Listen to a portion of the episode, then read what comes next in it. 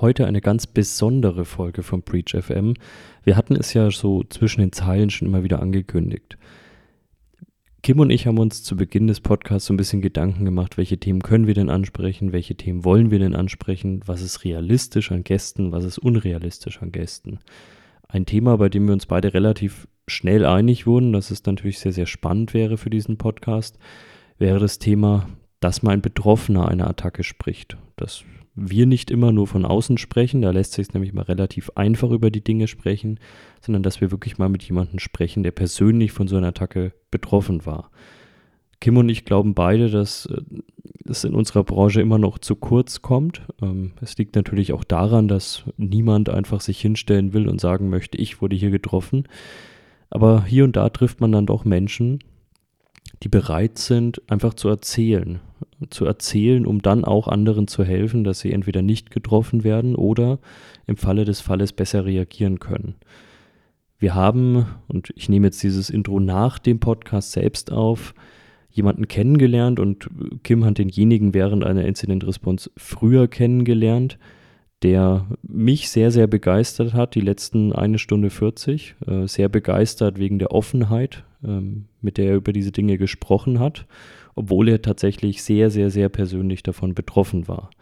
Er wird sich gleich, wenn der Podcast so richtig losgeht, auch selbst vorstellen, aber er ist der CEO des Unternehmens und ja, wurde komplett von dieser Attacke überrascht und diese eine Stunde 40, da werden wir jetzt gar nicht zu viel darüber reden, wie technisch so eine Incident Response ablief. Wie haben wir Daten wieder versucht herzustellen? Darum geht es gar nicht. Wir wollten wirklich mal von einem Betroffenen und nicht immer nur über einen Betroffenen hören, was geht denn so in einem vor, wenn das passiert? Weil wir werden es in dem Podcast bereden, das ist keine Sache von zwei Tagen, sondern das zieht sich über Wochen, das sind Nervenspiele, das sind Gratwanderungen und das sind Entscheidungen, die man nicht treffen möchte. Und all das wurde in diesem Podcast, glaube ich, unglaublich schön von unserem Gast dargestellt. Kim und ich sind beide entgegen der herkömmlichen Art und Weise relativ ruhig in diesem Podcast, lassen unseren Gast ganz, ganz viel reden und ja, ich freue mich sehr, sehr, sehr darüber, dass dieser Podcast stattgefunden hat und hoffe, dass er euch gefällt.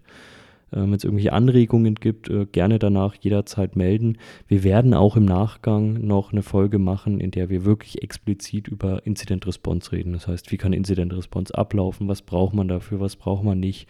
Wie sieht es im Idealfall aus? Wie gesagt, darum wird es heute nicht gehen. Ganz bewusst wird es darum heute nicht gehen. Und nochmal vielen, vielen Dank an unseren Gast und ich hoffe, ihr werdet ganz, ganz viel Spaß haben die nächsten eine Stunde 40. Ich finde, es lohnt sich. Wir gehen dann auch schon rein. So, hallo zusammen. Ähm, willkommen bei Folge 3 unseres Podcasts. Ähm, wieder mit dabei natürlich Robert äh, und meine Wenigkeit. Und heute mit unserem ersten Gast, äh, Thomas, Thomas Keck von der Elabs AG. Ähm, Ganz kurz zur Einleitung, warum wir Thomas heute als Gast dabei haben. Wir haben uns ähm, kennengelernt vor ein paar Wochen auf eine recht dramatische Art und Weise, möchte ich sagen. Ähm, haben dann recht intensiv für eine gewisse Zeit zusammengearbeitet. Ähm, und zwar alles aufgrund eines Incidents, also eines Sicherheitsvorfalls ähm, äh, bei ihm in der, in der Firma. Und genau, vielleicht wollte ich dich kurz einmal vorstellen, Thomas, wer du bist, wer die Elabs AG ist und was ihr so macht. Hm. Ja, hallo, mein Name ist Thomas Keck. Ich bin einer der Gründer und Vorstandsvorsitzender der Elabs AG. Die Elabs AG ist ein großer Service-Provider, der Rechenzentrumsdienstleistungen, IT-as-a-Service-Lösungen für Schwerpunkt KMUs, aber in der Tat haben wir auch größere Unternehmen als Kunden und auch für Softwarehersteller anbietet. Das heißt, wir haben auf der einen Seite hier eigene Rechenzentrumsinfrastrukturen mit äh, vier Rechenzentren in Deutschland, äh, die integriert sind natürlich in die Hyperscaler, also Microsoft, AWS und Co. Ja, und in der Tat haben Kim und ich uns in, ja, ich würde es mal so sagen, einem der intensivsten Lebensabschnitte, die ich bisher so hatte, kennengelernt. Aber ich glaube, da kommen wir gleich nochmal dazu. Genau, genau. Also was wir gerne natürlich besprechen wollen, ist so ein bisschen der Ablauf. Ähm, wir oder ihr hattet uns ja involviert ähm, bezüglich Incident Response Anfang August war das. Ähm, quasi um, um Hilfe geschrien. Ähm, ähm, um zu schauen, wie wir da groß, also wie wir da helfen können. Ähm, vielleicht kannst du mal ganz kurz erzählen, was denn passiert ist, ähm, bevor wir quasi eingestiegen sind, weil das war ja, wir waren ja nicht der, ähm, wir waren ja nicht der erste Incident Responder vor Ort, sondern es ist ja vorher schon was passiert. Es gab ja irgendwann den mhm. Punkt, wo ihr was gemerkt habt. Vielleicht kannst du da mal kurz mhm. berichten, wie das passiert ist. Ja, also ich würde eigentlich so ganz, sogar ganz gerne an dem Tag davor beginnen. An dem Tag mhm. davor saß ich in Valencia in meinem diesjährigen Roadtrip quer durch Spanien. Hatte mir gerade eine Vespa gebucht, bin durch die Stadt gefahren. Alles war wunderbar. Ich war abends essen. Ja, und ab dem nächsten Morgen, ungefähr 6 Uhr, war die Welt eine andere. Warum?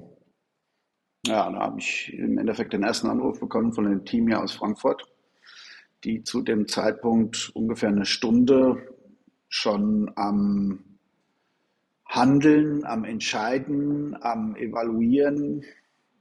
Also die hatten schon einige Dinge getan. Die hatten also kurz vor fünf die ersten roten Lampen auf direkten, auf diversen Monitoring-Systemen, haben dann angefangen ähm, zu analysieren, was passiert. Haben dann in der Tat nach einer viertelhalben Stunde festgestellt, es passiert relativ viel, haben auch begonnen, erste Systeme quasi runterzufahren und haben eine halbe Stunde, nachdem die roten Lampen angesprungen sind, auch schon entschieden, die ganzen Verbindungen zu Kunden zu kappen und eine große Zahl an Server runterzufahren und einige Server natürlich auch in den Safe State zu überführen mhm. damit sie halt für, für irgendwelche Analysen noch. Ähm, also ich sag mal, bis zu dem Zeitpunkt war schon einiges passiert und als das Telefon bei mir geklingelt hat, habe ich dann in Valencia senkrecht im Bett gesessen. Ja, glaube ich. Und war innerhalb von einer Sekunde so wach wie noch nie. Hm. Wusstet ihr zu dem und, Zeitpunkt schon, was genau passiert ist? Oder einfach nur, dass irgendwas nee. passiert ist? Noch gar nicht. Hm. Na, also was genau, also dass es irgendein Security Breach war, okay, das haben hm. wir dann zu dem Zeitpunkt natürlich schon gewusst. Der Umfang nicht genau, aber schon, dass also große Teile der mehreren Plattformen, also wir haben ja auch nicht nur eine Plattform da in, in diesen Umgebungen, sondern es sind ja mehrere, dass ein Großteil schlussendlich am Ende davon in irgendeiner Form betroffen sein werden. Wie genau auch noch diffus. Und dass darin noch Aktivitäten in irgendeiner Form stattfinden, das hat man dann auch relativ schnell gemerkt. Und ähm, ja, wir haben dann in der Telefonkonferenz, also hier Krisenstab angefeuert, alle, die wir dazu gebraucht haben, ans Telefon. Und ähm, ja, ich habe dann kurz vor sieben, das weiß ich noch, die Entscheidung getroffen, alle Warnanbindungen und alle Rechenzentren vom Netz zu nehmen.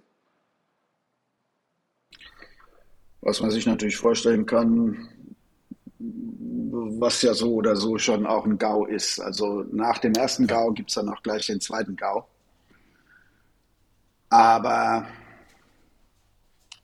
also rekapitulieren muss ich auch eins ganz klar sagen, weil es geht ja auch in einem Podcast für mich immer darum, Learnings daraus und Absolut, vielleicht auch ja. Handlungsanweisungen für Betroffene.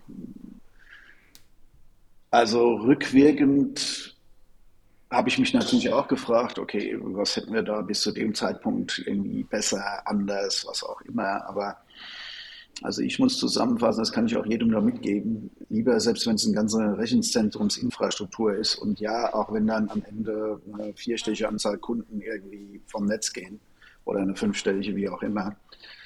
Ähm, also lieber einmal wirklich mehrere Stunden, die vom Netz nehmen und vor allen Dingen auch Themen wie ähm, ja, Datenverlust nach extern. Also das sind ja eine ganze Menge Themen, die im Endeffekt dann da kommen die man da abwägen muss.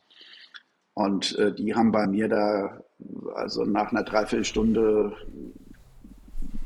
habe ich dann final die Entscheidung getroffen, die Rechenzentren alle vom Netz zu nehmen.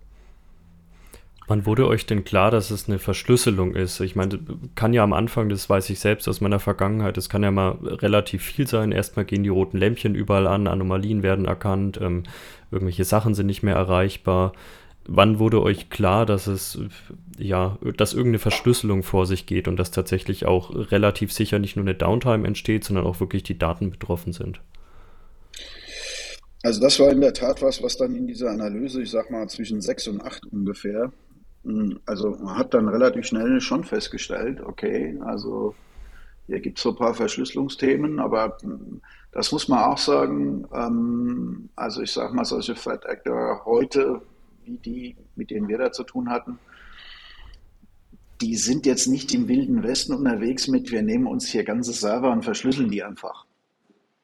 Sondern die gehen dann doch schon sehr, sehr, sehr gezielt vor und auch also rückwirkend betrachtet sehr mit Plan. Das heißt, es gibt kein, wir verschlüsseln großflächig irgendwie hier Umgebung, sondern man sucht sich ganz gezielt bestimmte Themen raus. Also ich sag mal, nimmt man einen Datenbankserver, dann verschlüsseln die keinen ganzen Datenbankserver, sondern die suchen sich Masterdatenbanken und Datenbanken, verschlüsseln die und suchen sich die Backups dazu und verschlüsseln die auch noch. Und die Backups der Backups. Jetzt mal ganz mhm. plump. Ähm, das heißt, das ist auch kein ich gucke mir die Umgebung an und dann ist die komplett verschlüsselt, sondern ich finde natürlich immer irgendwo irgendwelche Fragmente. Mhm. Und in der Tat ist das natürlich auch was, also zum Thema Learnings. Also gibt es erste Indikatoren und bei den Indikatoren ja, sind natürlich klar Key-Files, irgendwelche Textfiles, äh, irgendwelche Dateien mit kryptischen, merkwürdigen Namen, äh, die sich verändert haben und, und, und. Ähm, da muss man ganz klar sagen, wenn die ersten Indikatoren dafür eigentlich auf dem Tisch sind, dann sollte man am besten auch direkt einen Stempel draufhauen und sagen, es ist so. Ja, auf weil, jeden Fall schnell reagieren, ja. Ja, weil in der Natur der Sache liegt natürlich bei Menschen, die sich mit sowas beschäftigen, die wollen es dann natürlich immer ganz gewiss haben und äh, versuchen natürlich an allen Ecken und Enden den Umfang und äh, wie viel ist verschlüsselt und was ist verschlüsselt, also alles dieses. Äh, in dem Moment ist es aber so, da geht es eigentlich nur um den Fakt, hast du mit einer Verschlüsselung zu tun, ja oder nein, der Rest ist dann eigentlich sowieso erstmal unerheblich, weil der kommt viel später. Weil auf Basis der Erkenntnis ist dann klar, dass äh, da natürlich auch bestimmte Entscheidungen notwendig sind. Ja, beispielsweise vielleicht erstmal alle Server vom Netz zu nehmen, Schrägstrich runterzufahren. Genau, was vielleicht, äh, wer das noch gar nicht kennt, wer da noch gar nicht betroffen war, wie das halt oft funktioniert, ähm, ist halt, dass die Ordner, die oder die in den Ordnern, wo Dateien verschlüsselt werden, ähm, werden dann auch entsprechende Textdateien abgelegt, so in die Ransom Note, wo dann halt auch drin steht, ähm, letztendlich welcher Threat Actor es denn war, dann gleich mit einer Aufforderung ähm, teilweise zu zahlen oder zumindest den, den ähm, Angreifer zu kontaktieren. Ähm, bis hin, dass halt drin steht, wie viel, wie viel da halt zu zahlen ist und sowas. Ähm, Mhm. Ihr habt ja dann, jetzt äh, kurz ein bisschen nach vorne und dann können wir nachher wieder zurückspringen. Ihr habt ja dann letztendlich den Angreifer auch kontaktieren müssen. Aus Gründen, auf die wir gleich vielleicht nochmal eingehen. Nein. müssen ist. Äh, ja, okay, also, also, müssen nicht, aber es war eine Entscheidung, die ihr getroffen habt, das zu tun. Ihr hättet es ja nicht machen ähm, müssen, aber ihr habt es halt getan. Mhm. Also im Endeffekt ist es ja so, wir, wir haben ich sag mal so, in den ersten drei Stunden dann natürlich ganz viel Gewissheit zu vielen Themen. Also was Umfang, was äh, Verschlüsselung, was äh, etwaige Datenbreaches äh, und so weiter betrifft. Und wir haben dann in einer bestimmten Reihenfolge eine ganze Menge Dinge getan. Wir haben die Meldung beim Datenschutzbeauftragten, beim Landesdatenschutzbeauftragten vorbereitet. Wir haben die Ermittlungsbehörden informiert. Ähm, wir haben Kontakt zu Staatsanwälten gesucht, ähm, nachdem wir auch am ersten Tag schon gelernt haben, dass in Deutschland Lösegeldzahlungen ein Strafdelikt sind. Also ja. sie dürfen kein Lösegeld zahlen, mhm. weil das ist formal juristisch die Unterstützung einer kriminellen Vereinigung. Mhm. Auch nicht diskutierbar, muss man ganz klar sagen. Ähm, also wir haben da schon eine ganze Menge Themen jetzt abseits von der, vom technischen Doing, am organisatorischen Doing, mit dem Krisenstab am ersten Tag absolviert. Wir haben Pressemitteilungen vorbereitet, wir haben Webseiten vorbereitet, äh, Infos auf Webseiten und, und, und. Und das zwar, habt ihr alles selbst gemacht? Ja, das haben wir hier Hilfe alles im, hm. ja, zu der Hilfe kommen wir gleich. Die Hilfe haben wir natürlich ähm, versucht dann zu bekommen. Also Erstkontakt ist bei sowas ja natürlich immer die Spezialeinheiten, die es gibt. Also in dem Fall zum Beispiel Polizei. Ja. ja da gibt es hier in Frankfurt das K35. Ähm, die haben uns in der Tat auch einen Kontakt äh, zu der zentralen Ermittlungsbehörde in Esslingen. Es gibt in Deutschland für diese Hive-Gruppe, das ist der, mit dem wir zu tun hatten, gibt es mittlerweile aufgrund des volkswirtschaftlichen Flurschadens, der da schon entstanden ist, eine zentrale Ermittlungsstelle die einen Großteil dieser Fälle da bündelt, die eventuell auch unterstützen kann bei Entschlüsselung. Wobei das immer auch auf die Version ankommt, mit der man da zu tun hat. Ähm, also wir haben da schon versucht, an allen Ecken und Enden von Versicherungen, die wir in der Tat hatten, ähm, bis Ermittlungsbehörden. Aber man muss natürlich auch sagen, also ich sag mal, die Illusion, dass es jetzt da bei Ermittlungsbehörden eine direkte Stelle geben kann, die einen dann praktisch in irgendeiner Form da unterstützt, die, also, also jetzt mit dem gewissen Abstand weiß ich natürlich, dass es sowas auch eigentlich nicht geben kann, weil das ganze Thema so komplex ist. Ähm, da kann ich also auch nur jedem empfehlen, also auch vielleicht mal zum Thema Learning.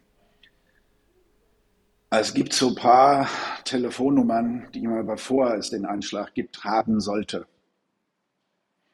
Die erste Telefonnummer ist ein lebendes und möglichst verfügbares Inzidenz-Response-Team. Also jemanden, der einem schlichtweg professionell bei der Analyse, bei der Forensik, bei der Behebung, bei der Endstörung, bei Wiederanlauf, bei mehr Absicherung, bei was auch immer unterstützt. So. Kontaktiere ich die, wenn das Kind in den Brunnen gefallen ist, dann muss vorsichtig ausgedrückt Weihnachten, Ostern, mein Geburtstag und der meiner Kinder irgendwie auf einen Tag fallen. Und dann kann es vielleicht funktionieren. Aber das muss ich jedem leider auch ganz deutlich sagen. Es kann auch nicht funktionieren weil vielleicht da eben gerade auch niemand irgendwo verfügbar ist. Weil von den Fällen gibt es halt mittlerweile dann doch schon auch ein paar mehr. Ähm, die zweite Nummer, und die legt man sich besser vorher auch zurecht, ist schlichtweg ein Ansprechpartner oder ein Unternehmen oder ein Partner, bei der gesamten Krisenkommunikation, bei dem Krisenmanagement, also auch wenn man das selbst wie wir, wir haben das durchaus auch vorher alles geübt, auf ein Stück Papier geschrieben und so weiter und so fort. Äh, BCM-Plan, also Business Continuity-Themen irgendwie hier durchdiskutiert und, und, und ähm, manifestiert. Ähm, aber am Ende des Tages ist es natürlich schon so, ähm, in der Hektik, die dann da aufkommt und auch in dem Druck, den man sich ausgesetzt dem er ausgesetzt ist, aus allen Ecken, was ja vollkommen klar ist, ähm, ist es hilfreich, wenn man jemand hat, der einen klaren Kopf hat. So, und last but not least, das ist auch ein Learning aus diesen äh, 14 Tagen, die mein Leben verändert haben. Es ist durchaus hilfreich, auch ein Unternehmen an der Hand zu haben, das als Unterhändler in der Kommunikation mit Kriminellen geübt ist und das am Ende auch Abwicklungen, die eigentlich technisch und praktisch gar nicht möglich sind, ähm, dass einem da unterstützt oder dass sie irgendwie übernimmt. Ja, genau, da würde ich dann auf jeden Fall nachher nochmal drauf ähm, zurückkommen. Jetzt mal von der, von der Zeitachse her oder von der Timeline her, ähm, als ihr dann quasi Incident, das Incident-Team, äh, Response-Team ähm, aktiviert habt.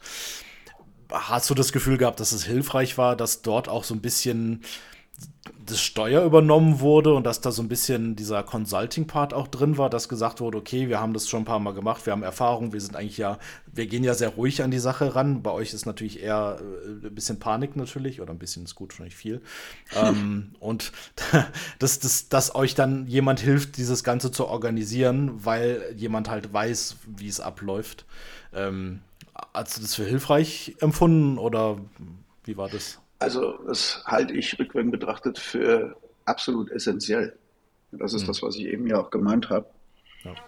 Ähm, ich meine, du bist dann im Endeffekt mit allen um dich rum hier auch im Krisenstab. Du hast einen Adrenalinspiegel von 1000 plus und einen Blutdruck von 500 plus und das sieben Tage, 24 äh, Stunden oder zehn Tage, 24 Stunden. Ähm, und da besteht eh schon die Gefahr, dass du äh, aufgrund von Überdrehungen dann vielleicht auch manche Entscheidungen vielleicht sogar falsch triffst. Aber eins ja. ist klar. A, jemand, der einen Plan mitbringt und sagt, ähm, don't worry, wir haben das jetzt alles irgendwie schon ein paar Mal gemacht. Hier ist der Plan, das sind die Schritte, die wir machen. Also so wird es ablaufen und an den und den Punkten kannst du diese und jene Entscheidung treffen. Mhm. Das hilft vor allen Dingen mal bei einem. Wenn du an Tag 1 im völligen Wahn steckst und natürlich auch alle zu Recht auf dich einprügeln, ist der Druck so hoch, dass du Gefahr läufst, zum falschen Zeitpunkt komplett falsche Entscheidungen zu treffen. Hm. Also nehmen wir mal die erst, also für mich den ersten großen Meilenstein bei einer Entscheidung. Irgendwann musst du die Entscheidung treffen, mache ich die komplette Umgebung neu, was ich sowieso irgendwann muss, eh klar.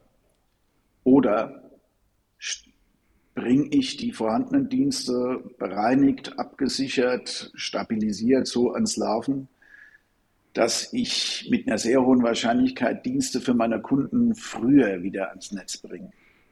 Ja. Also das ist ja, ist ja eine, eine eminent wichtige und massive Entscheidung. Also das ist, sage ich mal, rückwärts betrachtet der erste Weg, wo du einmal richtig und einmal falsch abbiegen kannst. Man darf halt den Zeitaufwand nicht vergessen. Wir haben es ja jetzt durchgemacht und äh, genau. wir haben uns ja entschieden, ähm, also was wir gemacht haben, jetzt auch von unserer Seite, so, so halb technisch, dass wir die ganzen Endgeräte und Server äh, möglichst abgesichert haben, dass wir da ein mhm. Hardening betrieben haben. Wir haben parallel dazu Forensik betrieben, das heißt zu schauen, wir wollten halt rausfinden, was war der Point of Entry? Wie kam es rein? Mhm. Ähm, äh, sind die, ist der Angreifer noch im Netzwerk? Hat, haben die noch Zugriff auf irgendwas? Das sind ja alles so Sachen, die abgeklärt werden müssen. Ähm, mhm. Weil wenn man das alles absichert oder sogar noch schlimmer, man macht alles neu und zehn Tage später ähm, gibt es wieder ne, die Kommunikation zum Angreifer und er fängt einfach von vorne an, indem er bei sich relativ einfachen Knopf drückt und alles wieder verschlüsselt. Das ist natürlich der Super-GAU.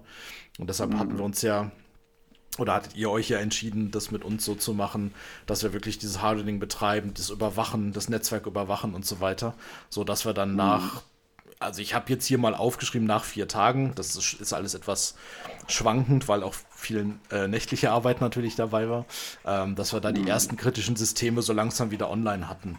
Ja. Mhm. Ähm, ist so. Vielleicht waren es fünf Tage, am Ende weiß ich nicht, aber nee. so ungefähr die. Waren es vier, ja?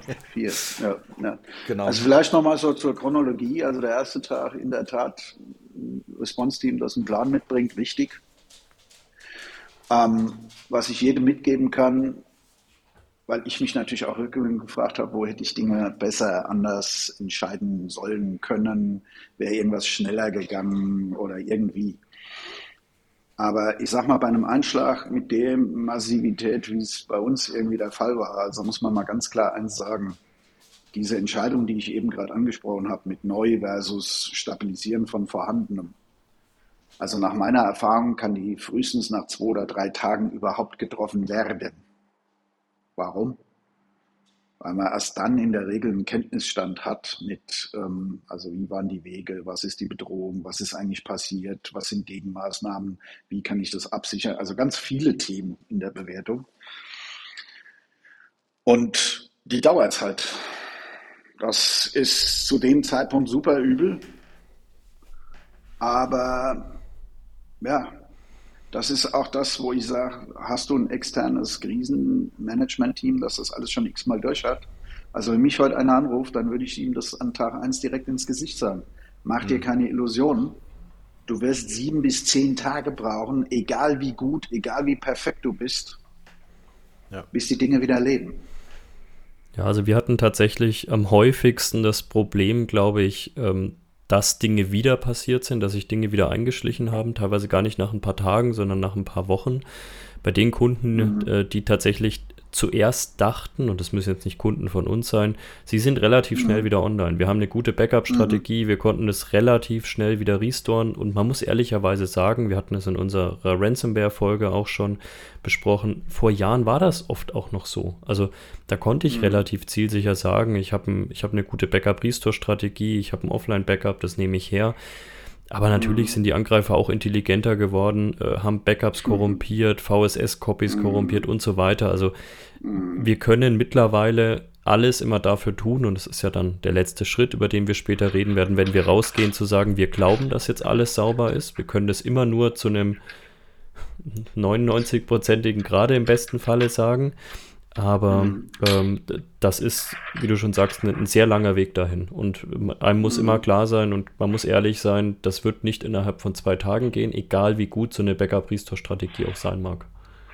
Definitiv, definitiv. Also ich behaupte sogar, dass es ab einer gewissen Dimension von Plattformen, ja, also ich sag mal, bei uns redet man irgendwie immer von Petas, ja, auch an Restore da ist dann irgendwann auch mal fast egal, ob du vorhandenes stabilisierst oder eine super Restore-Strategie hast, weil du alles auf einmal in solchen Dimensionen dann auch einfach nicht mal kurz ans Fliegen bekommst.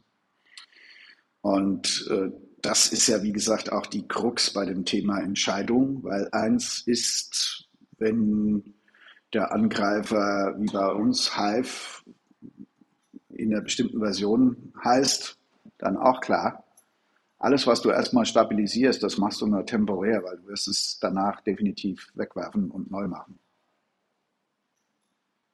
Also wir, wir sind da komplett deillusioniert.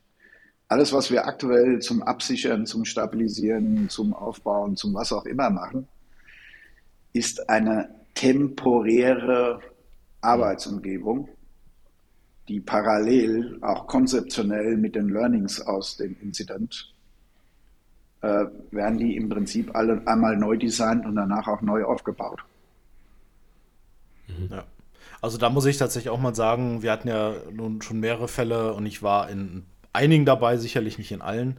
Ähm, wir haben es auch auf Kundenseite oft anders erlebt, dass dort eher, naja, nicht aus Böswilligkeit, aber dass durchaus gegen uns gearbeitet wurde ähm, und gesagt mhm. wird, nein, machen wir nicht, nein, brauchen wir nicht, wir machen einfach, wir schalten einfach wieder alles an und naja, wir, ja. wir resetten ja. halt das Passwort und dann geht's schon wieder, ja. Ähm, ja. Und da muss ich sagen, das lief ja bei euch ganz anders. Ihr habt ja äh, zumindest auch mal zugehört, ihr habt, denke ich, gute Entscheidungen getroffen, also jetzt du in dem Fall. Ähm, auch die, deine Mitarbeiter haben halt einen unglaublichen Job gemacht ähm, in vielen, vielen mhm. Stunden äh, zu was weiß ich was für nächtlichen Zeiten mit uns zusammen ähm, da zu arbeiten und es wurden Aufgaben verteilt, die Aufgaben wurden erledigt. Ähm, und das hatte, das war wirklich, das war ein guter Ablauf tatsächlich und trotzdem muss man ja sagen, hat es ja alles Tage und Tage und Tage gedauert.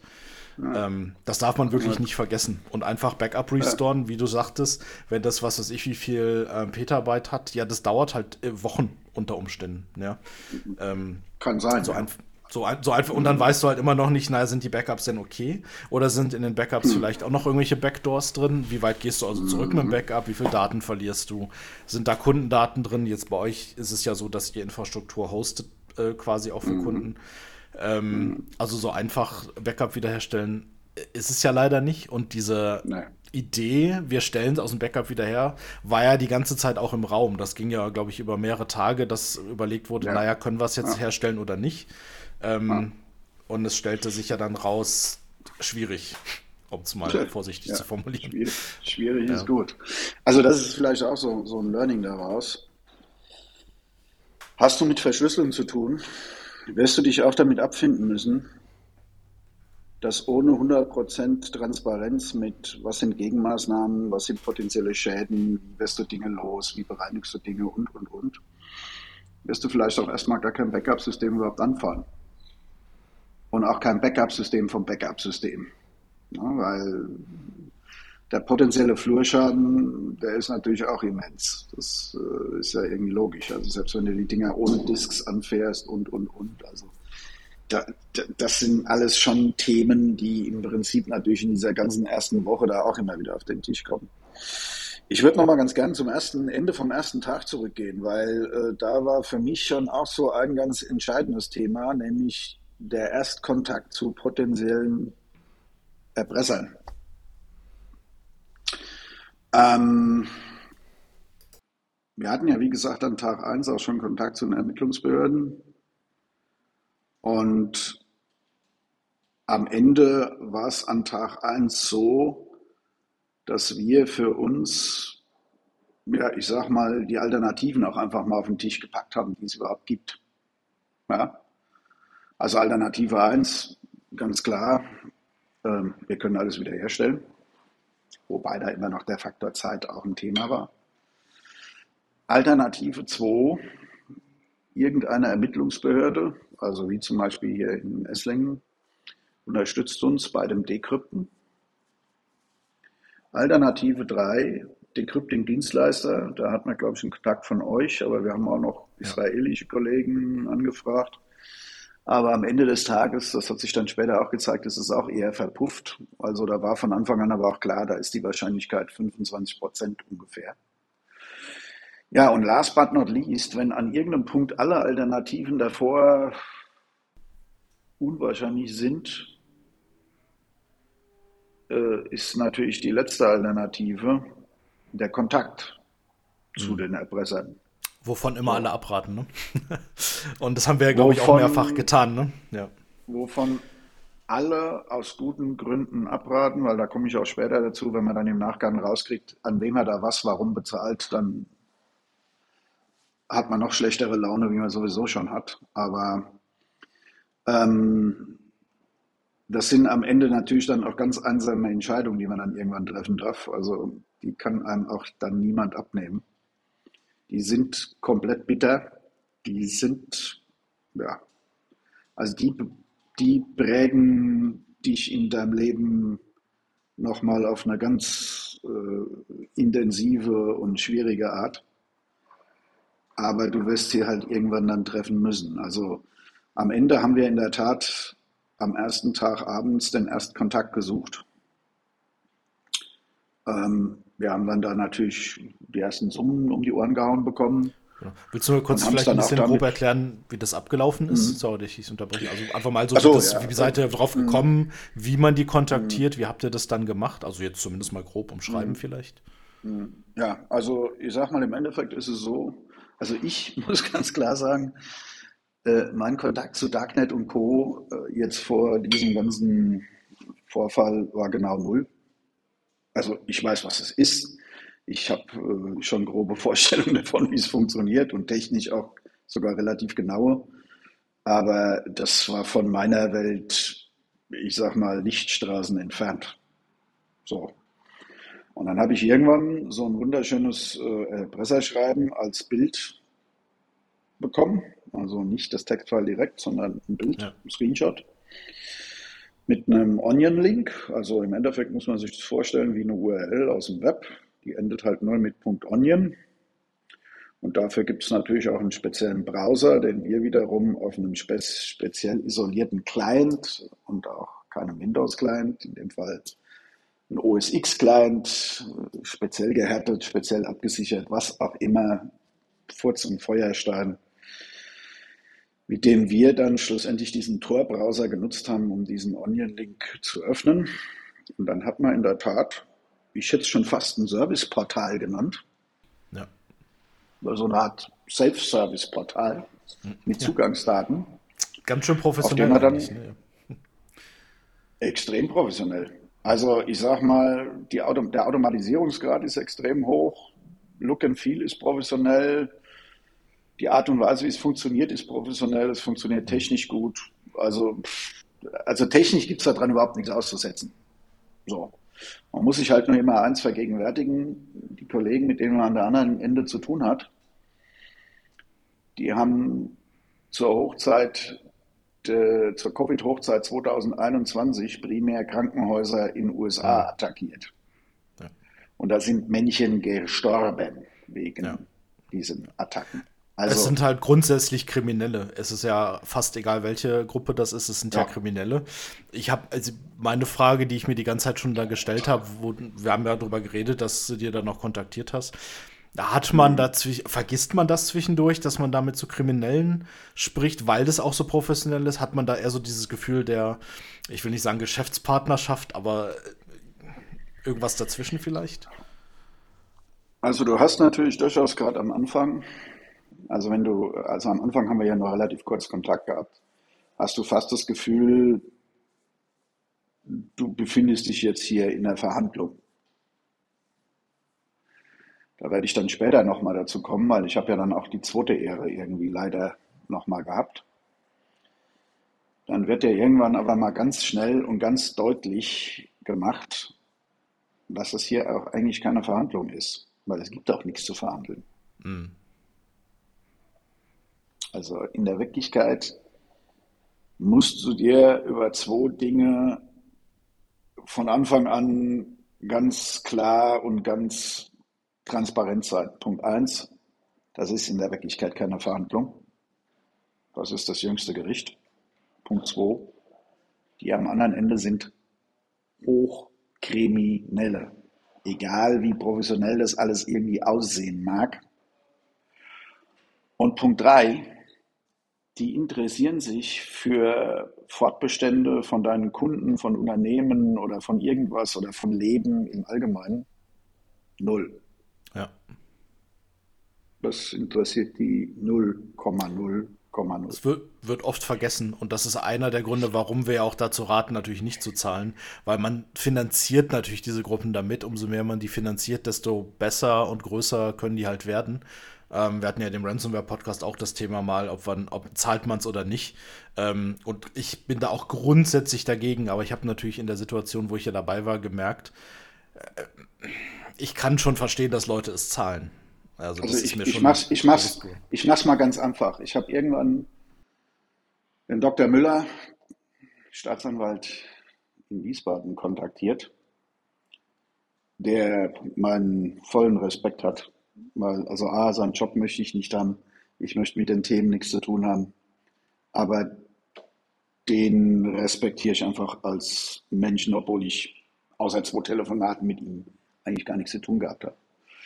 Und im Endeffekt ging es da um die Frage, ähm, ja,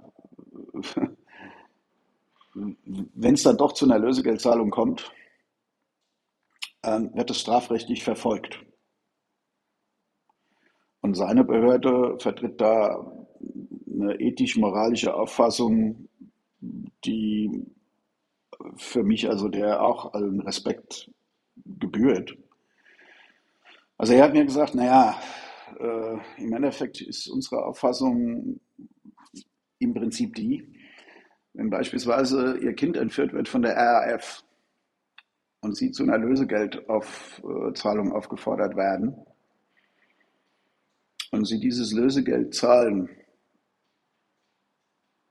dann ist natürlich schon, da muss ich den Staat schon die Frage stellen lassen, ist es irgendwie auch nur ansatzweise ethisch, moralisch vertretbar, dass die Staatsgewalt dann danach um die Ecke biegt und sie dafür einsperrt. Und ja. am Ende des Tages, also nochmal, ich habe überhaupt nichts für Erpresser, ich habe überhaupt nichts für Kriminelle und ich wäre der allerletzte, der denen auch nur einen Cent zahlt. Ja. So. Aber jetzt frage ich mal euch beide ganz konkret. Ihr seht an einem Punkt X, und den Punkt X, den kann ich später dann auch nochmal genau erklären, was, welcher Tag das war und was da alles zusammenkam. Ihr seht, okay, Ab dem zehnten Tag offline werden die ersten eurer Kunden potenziell sterben. Hm. Und damit komplette Existenzen. So, und wir ja. reden dann von einer mittleren vierstelligen Anzahl mittelständiger und größerer Kunden. So. Und das sind dann die Rahmenbedingungen, unter denen bestimmte Entscheidungen irgendwann getroffen werden müssen. Mhm. Super schwierige Entscheidung auf jeden Fall. Ähm, also da hängen ja nun wirklich, also wie du schon sagtest, Existenzen dran, Leben dran, Arbeitsplätze eventuell und also dieser Rattenschwanz, den macht man sich ja normalerweise gar nicht so klar, wenn man so, ja, Ransomware, ne, ja, okay, die wollen dann Summe X haben, ähm, dann ja. zahlt man das oder nicht. Das ist ja so, nun, und dann liest man die nächste Nachricht, die heute so äh, aufploppt, ähm, macht man sich ja vielleicht gar nicht so die Gedanken. Ähm, das ist ja wirklich gut, dass das mal dass du es mal erzählst, wie es denn so mhm. ist, dass die Leute, die das noch nicht erlebt haben, ähm, sich eventuell mal ein bisschen mehr das vorstellen können, was das für Entscheidungen sind, die man da treffen muss. Das ist ja irre. Also ich, ich also hatte das, das glaube ich, mal vor. Vielleicht noch ganz kurz von meiner Seite, weil ich, ich finde, du sprichst da echt ein ganz, ganz wichtiges Thema an mit diesem, dass sich die Leute da mal reinversetzen. Ich vertrete schon relativ lange die Meinung, ähm, dass auch ich sage, ich, ich würde da auch nichts zahlen und ich bin auch dagegen, dass gezahlt wird, aber ich sage schon immer, jeder, der auf LinkedIn neunmal klug tut und schreibt, wir dürfen da nicht hinüberweisen, war noch nie in der Position, dass er vor dieser Entscheidung stand. Das sind im Normalfall immer Leute, die nicht für einen IT-Betrieb oder für noch schlimmer einen Firmenbetrieb zuständig sind, sondern das lässt sich immer aus einer ganz komfortablen Situation meistens sagen, in der man einfach nicht in diese Situation gerät. Und das hat mich schon immer gestört. Ich fand das schon immer ja, das ist das, was wahrscheinlich eh ein großgesellschaftliches Problem ist, dass irgendwo eine gewisse Empathie fehlt und dass man sich nicht mehr versucht, in mhm. andere Menschen hineinzuversetzen. Und ich sehe natürlich auch, also ich habe, glaube ich, noch nie einen Kunden gesehen oder ein Unternehmen gesehen, das einfach mir nichts, dir nichts nach zwölf Stunden sagt, wir überweisen jetzt das Geld hin und dann ist das gut. Also das ist immer eine Gratwanderung. Ich habe es noch nie anders gesehen. Und ich habe auch noch nie gesagt, boah, in dem Fall, da war ich jetzt komplett dagegen, sondern das waren eigentlich immer Fälle, wo ich gesagt habe, ich hätte vermutlich, vermutlich ähnlich entschieden. Ähm, und mhm. das ist, es ist eine unglaubliche Gratwanderung. Ja, man will das nicht weiter befeuern, aber will man jetzt aus dieser Überzeugung das eigene und andere, unteren, andere Unternehmen sterben lassen? Und ich glaube, wenn sich äh, diese Menschen mal diese Frage stellen würden, dann würden sie auch zu dem Ergebnis kommen, nö, würde man nicht ähm, irgendwo hört eine persönliche Überzeugung auch auf. Also, wie ich vorhin gesagt habe, also am Ende muss es jeder mit sich selbst natürlich äh, ausmachen. Ja. Ähm, ich verstehe, wie du es gerade angesprochen hast, dass Menschen, die weit weg sitzen, sagen, ja, könnt ihr doch nicht tun und niemals und bla und was auch immer. Aber für mich war von Tag 1 waren zwei Themen vollkommen klar. Nach sieben Tagen, und die wird es in jedem Fall dauern, bis wohl erste, Ding, erste Dienste vielleicht schon wieder verfügbar sind, brennt die Hütte am anderen Ende schon lichterloh. Ab zehn Tagen ist bei dem einen oder anderen nichts mehr da, was brennt und was brennen kann weil alles abgebrannt ist. So. Und das ist jetzt nach meiner Erfahrung auch egal, ob wie wir Dienstleistungen für mittelständische Kunden anbietet oder ob ich ein Industriebetrieb bin, an dem Kunden, die wiederum auch Produkte liefern müssen, wo sie auf Vorprodukte angewiesen sind und, und, und. Ich sag mal, das ist am Ende des Tages dann auch irgendwann mal einfach fast egal. Also es gibt von Anfang an so ein paar klare Themen, die man sich wirklich auf ein Blatt schreibt oder auf ein Blatt schreiben sollte und die man in diesem gesamten Prozess dann, ich sag mal, auch nie vergessen sollte. Und das sind natürlich alles Themen, die dann irgendwann, wenn man ganz konkret vor der Entscheidung steht und man auch, ich sag mal, wenn die Alternativen sich vielleicht gerade vor seinen Augen irgendwie auch pulverisiert hat, die man dann, dann natürlich halt mit einbeziehen muss. Und dann kommt man zu Entscheidungen, die man nie im Leben treffen wollte. Vielleicht. Kim will wahrscheinlich gleich eh noch mal so ein bisschen auf so ein paar technische Themen eingehen, weil wir ja mit diesem Podcast auch noch mal so ein bisschen das Thema Incident Response als Ganzes noch mal ein bisschen darlegen wollten. Was mich davor mhm. noch mal interessieren würde, äh, du hattest ganz am Anfang über die Kommunikation gesprochen und die ist in eurem Falle natürlich noch mal wichtiger, weil natürlich Kunden nicht nur indirekt betroffen sind, sondern natürlich direkt. Also wir haben es ja ganz oft mhm. irgendwo im Gewerbe irgendwo im Herstellergewerbe, dass man sagt, naja, ab einem bestimmten Zeitpunkt werden andere Firmen mit betroffen in der Lieferkette. Ähm, aber das ist selten mhm. diese direkte Auswirkung ab Stunde 1. Die wie lief die Kommunikation extern, wie aber auch intern? Das würde mich mal interessieren. Also man hat ja wahrscheinlich mhm. auch einige Mitarbeiter und Mitarbeiterinnen gehabt, die nicht mehr arbeiten konnten. Ne? Ähm, wie wurde das gemacht und wie wurde diese Kommunikation extern wie intern angenommen? Also gab es große Unterschiede in der Resonanz oder ähm, falls du da mhm. irgendwas zu sagen kannst oder sagen möchtest? Das würde mich mal sehr interessieren, weil da habe ich sehr wenig bisher von mitbekommen bei Firmen. Mhm. Ja gut, also ich sag mal, bei uns die Kommunikationswege, also das ist natürlich schon das A und O, dass interne Kommunikationswege funktionieren. Bei uns hat es relativ schnell funktioniert. Wir haben in der Tat halt intern bei Microsoft äh, Teams auch wieder dann ans Fliegen gebracht ähm, und haben Teams, Mail und Co. Also hier, ich sag mal, uns, unseren Apparat relativ schnell ans Leben gesetzt und haben so oder so auch Signal vorher für alle, die da irgendwie massiv involviert sind, war das sowieso eine Pflichtveranstaltung. Ähm, also wir haben da schon intern Kommunikationswege gehabt. Richtung Kunden hat sich das Ganze natürlich dann schon ein bisschen schwieriger äh, äh dargestellt. Warum? Naja, auf der einen Seite hast du natürlich Kunden, die E-Mail-Dienste nutzen, die in deinem Rechenzentrum stehen und die dort gerade parken. Also kein E-Mail, ähm, und auf der anderen Seite bist du aber natürlich ja trotzdem gezwungen, ich sag mal, oder bist du gut beraten, möglichst regelmäßige Updates, was die Kommunikation betrifft, da äh, ähm, zu übermitteln. Wir haben an Tag 1 direkt entschieden, dass wir auch an Tag 1 mit der Kommunikation beginnen. Die, die wir per Mail erreichen, per Mail, alle anderen per SMS aus unserem äh, Ticketsystem sozusagen direkt raus. Ähm, wir haben dann, glaube ich, sogar ab dem zweiten Tag angefangen und haben vierstündige Updates irgendwie verschickt, was vor allen Dingen in den ersten drei Tagen natürlich super schwierig ist, weil so richtig viele Updates hast du dann da eigentlich gar nicht. Also du bist ja schon ganz gut mit dir beschäftigt.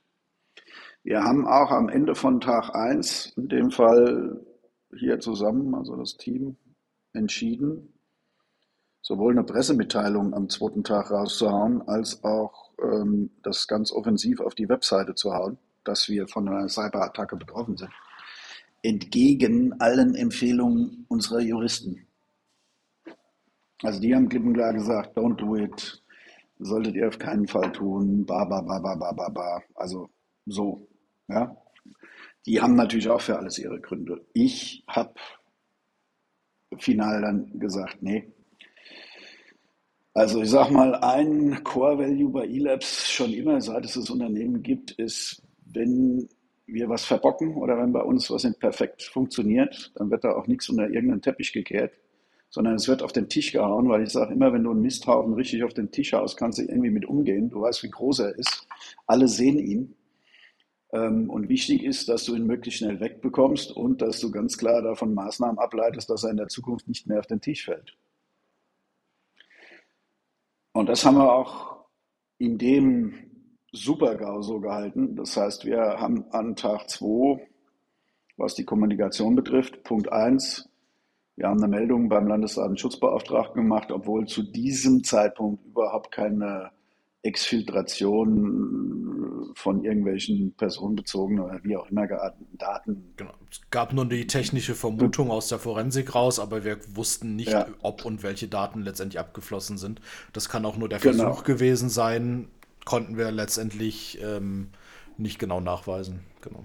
Genau, und das war eben auch so. Also wir haben eher, wie das Kim gerade gesagt hat, auf Basis von Indizien und Möglichkeiten und Wahrscheinlichkeiten ganz offensiv eine Meldung beim Landesdatenschutzbeauftragten gemacht und haben gesagt, okay, also wir haben dafür jetzt aktuell definitiv gar keinen Beweis, aber aufgrund der Tatsache, mit was wir es zu tun haben, aufgrund bestimmter Indizien, besteht zumindest die Wahrscheinlichkeit und aus dem Grund melden wir dir das. Das ist, das wissen wir heute auch, natürlich jetzt vielleicht nicht so ganz im Sinne des Erfinders. Ne? Also so ich sage mal so ganz streng genommen, kannst du es nicht beweisen, musst du eigentlich gar keine Meldung machen. Jetzt mal überspitzt. Wir sehen das so nicht.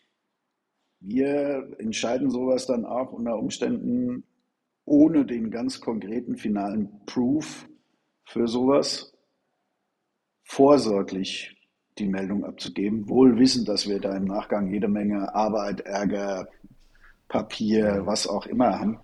Weil Kam denn da eine Rückmeldung ja. zu, zu eurer Meldung? Also gab es dann da eine Information oder war das dann hm. alles Stillschweigen? Nee, nee, nee, nee. Also da läuft mittlerweile, also der hessische Landesdatenschutzbeauftragte, der Wahrhaus, Ruben Wahrhaus, der ist da schon aktiv hinterher. Also das okay. braucht man sich mhm. nicht einzubilden, dass man da eine Meldung macht und äh, der die jetzt irgendwie nimmt und heftet sie in einem Leitsordner ab oder sowas. Äh, das war jetzt meine Vorstellung davon tatsächlich, ja.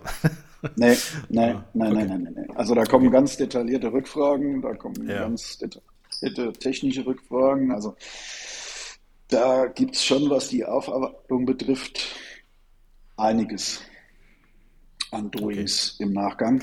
Und, also da ähm, ist dann auch die Forensik wieder hilfreich gewesen? Fragezeichen. Ja. Oder hättet ihr das ja. ohne irgendwie okay. überhaupt beantworten können? Wahrscheinlich nicht, oder? Schwierig. Extrem schwierig. Also im Endeffekt muss man ganz klar sagen, dass auch da die Forensik zumindest was potenzielle Übertragungen, also ob sie final dann ja. stattgefunden haben, weiß schlussendlich auch heute noch niemand weil interessanterweise auch die Erpresser niemals in der Lage waren, überhaupt irgendwelche Daten zu zeigen, die sie aus dem Darknet löschen oder sie nicht zeigen wollten. Ja. Ähm, ja. Das äh, ist in jedem Fall auch hilfreich mit Forensik, weil bestimmte Themen ohne, also das wirst du besser wissen als ich, Kim, hm. die wirst du, glaube ich, auch gar nicht rausbekommen. Nein, natürlich nicht. Also wenn du, genau, wenn du nicht die Möglichkeit hast zu sehen, in welcher Form auch immer, also Forensik kann ja jetzt vieles sein. Ähm, Forensik hat im besten Fall eine Grundlage, dass es irgendeine Art von Detection- und Response-System gibt, dass es ein dezentrales Logging gibt oder was auch immer. Ähm, das war ja in dem Fall nicht so komplett zumindest gegeben, sondern da mussten ja wirklich ähm, die, eine Kopie von den betroffenen Maschinen gemacht werden und dann wirklich ähm, Speicherabbilder angeschaut werden und da in die Logs geschaut werden, ähm, ist da irgendwas passiert die letzten Tage und eventuell Wochen zuvor. Und das sind ja auch dann wirklich nur Indikatoren. Also du findest ja nicht in den Logs, ähm, hier hat der Angriff stattgefunden, sondern du siehst in den Logs halt irgendwie, ja, RDP-Login. So. Den RDP-Login hast du aber vielleicht 20 Mal am Tag. Ähm, und da musst du halt wirklich sehr detailliert wissen, wo du nachsuchst und musst das dann halt einfach als Indizien zusammenstellen, als Indikatoren.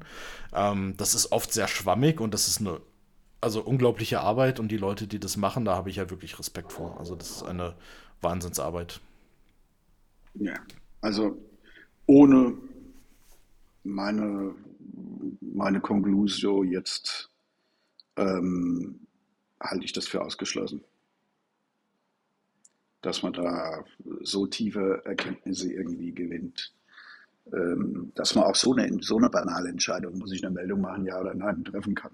Ja, also, mhm. und das sind, wie gesagt, auch immer alles Dinge, da, ja, da kommt vielleicht auch der eine oder andere und sagt, warum habt ihr das nicht an Tag 1 gemacht? Ja, äh, warum haben wir es nicht an Tag 1 gemacht? Weil wir es an Tag 1 nicht wussten.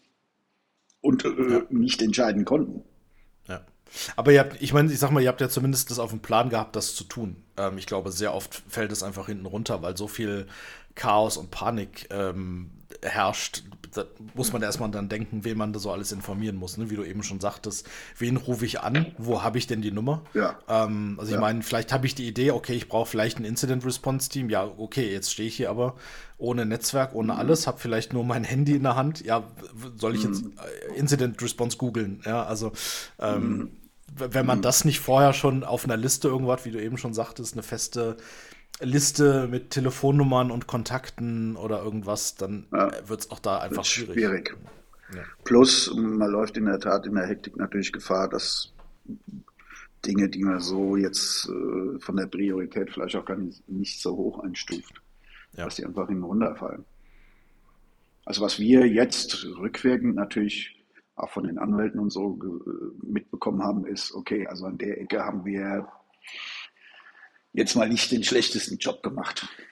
Also wir waren schnell, wir waren umfänglich, äh, wir waren, was inhaltliche Themen betrifft, da wohl ganz gut unterwegs. Also da hat das ganze Team da um mich um, glaube ich, schon einen ganz guten Job gemacht. Würde ja. ich mal so sagen. Da würde ich gleich vielleicht anhaken mit einer Frage, die ich hier noch stehen habe. Und das ist eine, eine, zweischneidige Frage sozusagen. Und zwar der Arbeitsaufwand einmal von eurer Seite aus und dann einmal von unserer Seite. Aber vielleicht kannst du mal ein bisschen erzählen, wie war denn das, der, der also generell der Arbeitsaufwand? Du hattest ja auch ähm, Kollegen, die dort involviert waren, offensichtlich. Ähm, kannst du das mhm. irgendwie beziffern, wie viel Arbeit das letztendlich war bis zu dem heutigen Zeitpunkt? Und das ist jetzt knapp ja, einen hm. Monat her, ne, tatsächlich, als es losging. Vier mhm. Wochen. Ja. Also ich kann es mal ganz banal. Ähm, also bei mir war es ja so, ich saß am Montag, den 8.8. um 6 Uhr in Valencia im Hotel. Ich saß, glaube ich, am Dienstag im Flieger, mein Auto da unten geparkt, irgendwo am Flughafen und äh, war dann abends hier in Frankfurt. Und in der Wirklichkeit ist es so, dass bei uns das Kernteam hier die ersten sieben Tage im Durchschnitt eine Stunde pro Tag geschlafen hat. Mhm. Also damit dann auch einer mal irgendwie so grob die Vorstellung bekommt, mit was hast du es da zu tun. Ja, das also, darauf zielte meine Frage ab. Das wird nämlich oft unterschätzt.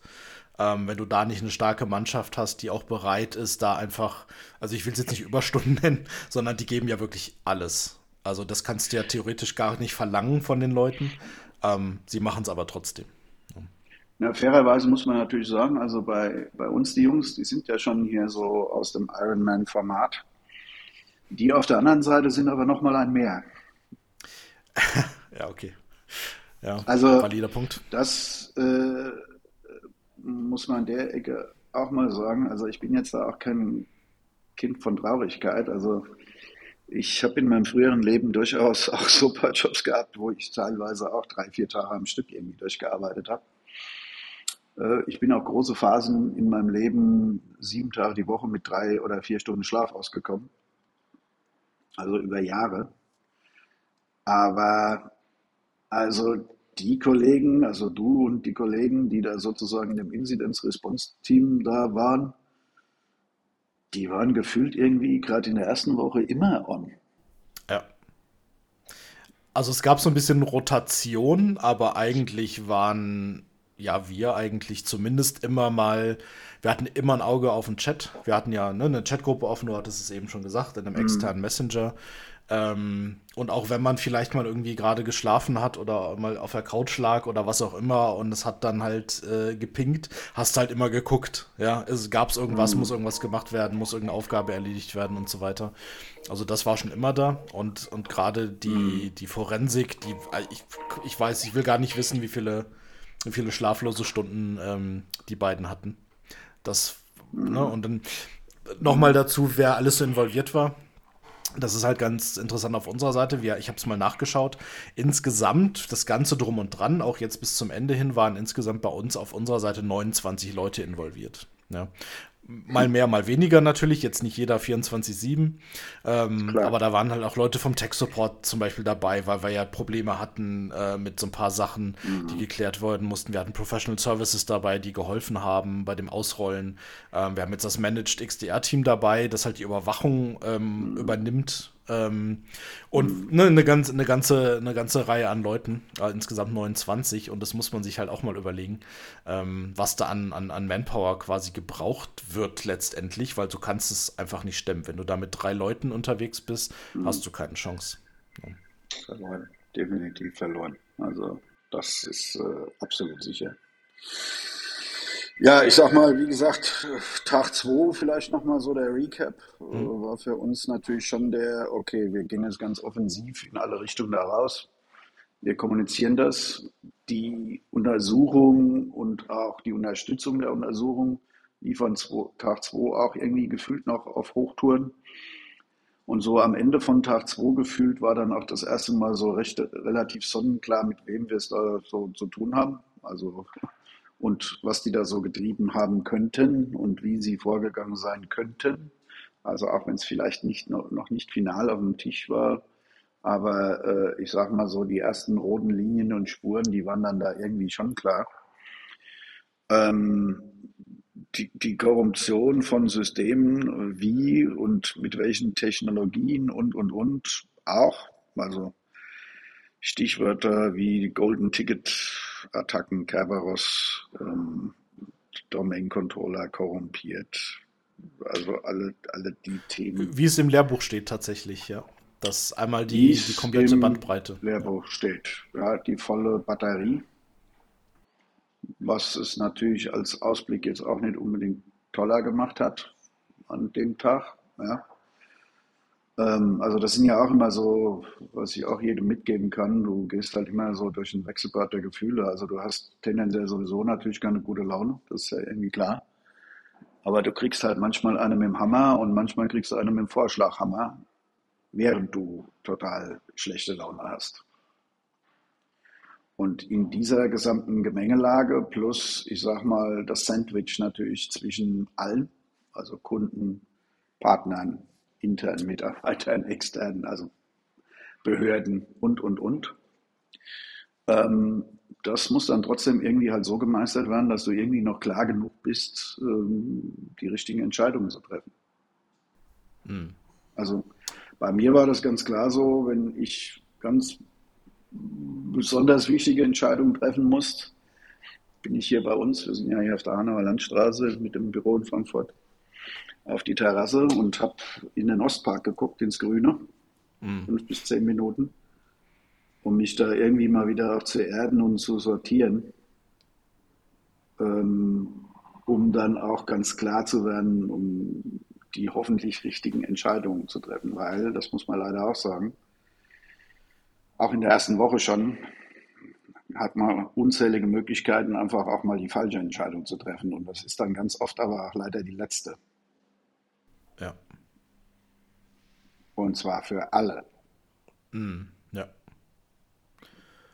Gut, aber ich würde zumindest rückblickend sagen, es wurden, oder du hast eigentlich, denke ich, die richtigen Entscheidungen getroffen, sage ich jetzt einfach mal, als jemand, der so ein bisschen ja auch involviert war in dem Ganzen. Ähm, von außen betrachtet sehen es vielleicht einige anders, vielleicht nicht, spielt aber auch keine Rolle. Ähm, du musstest die Entscheidung treffen, du hast es gemacht.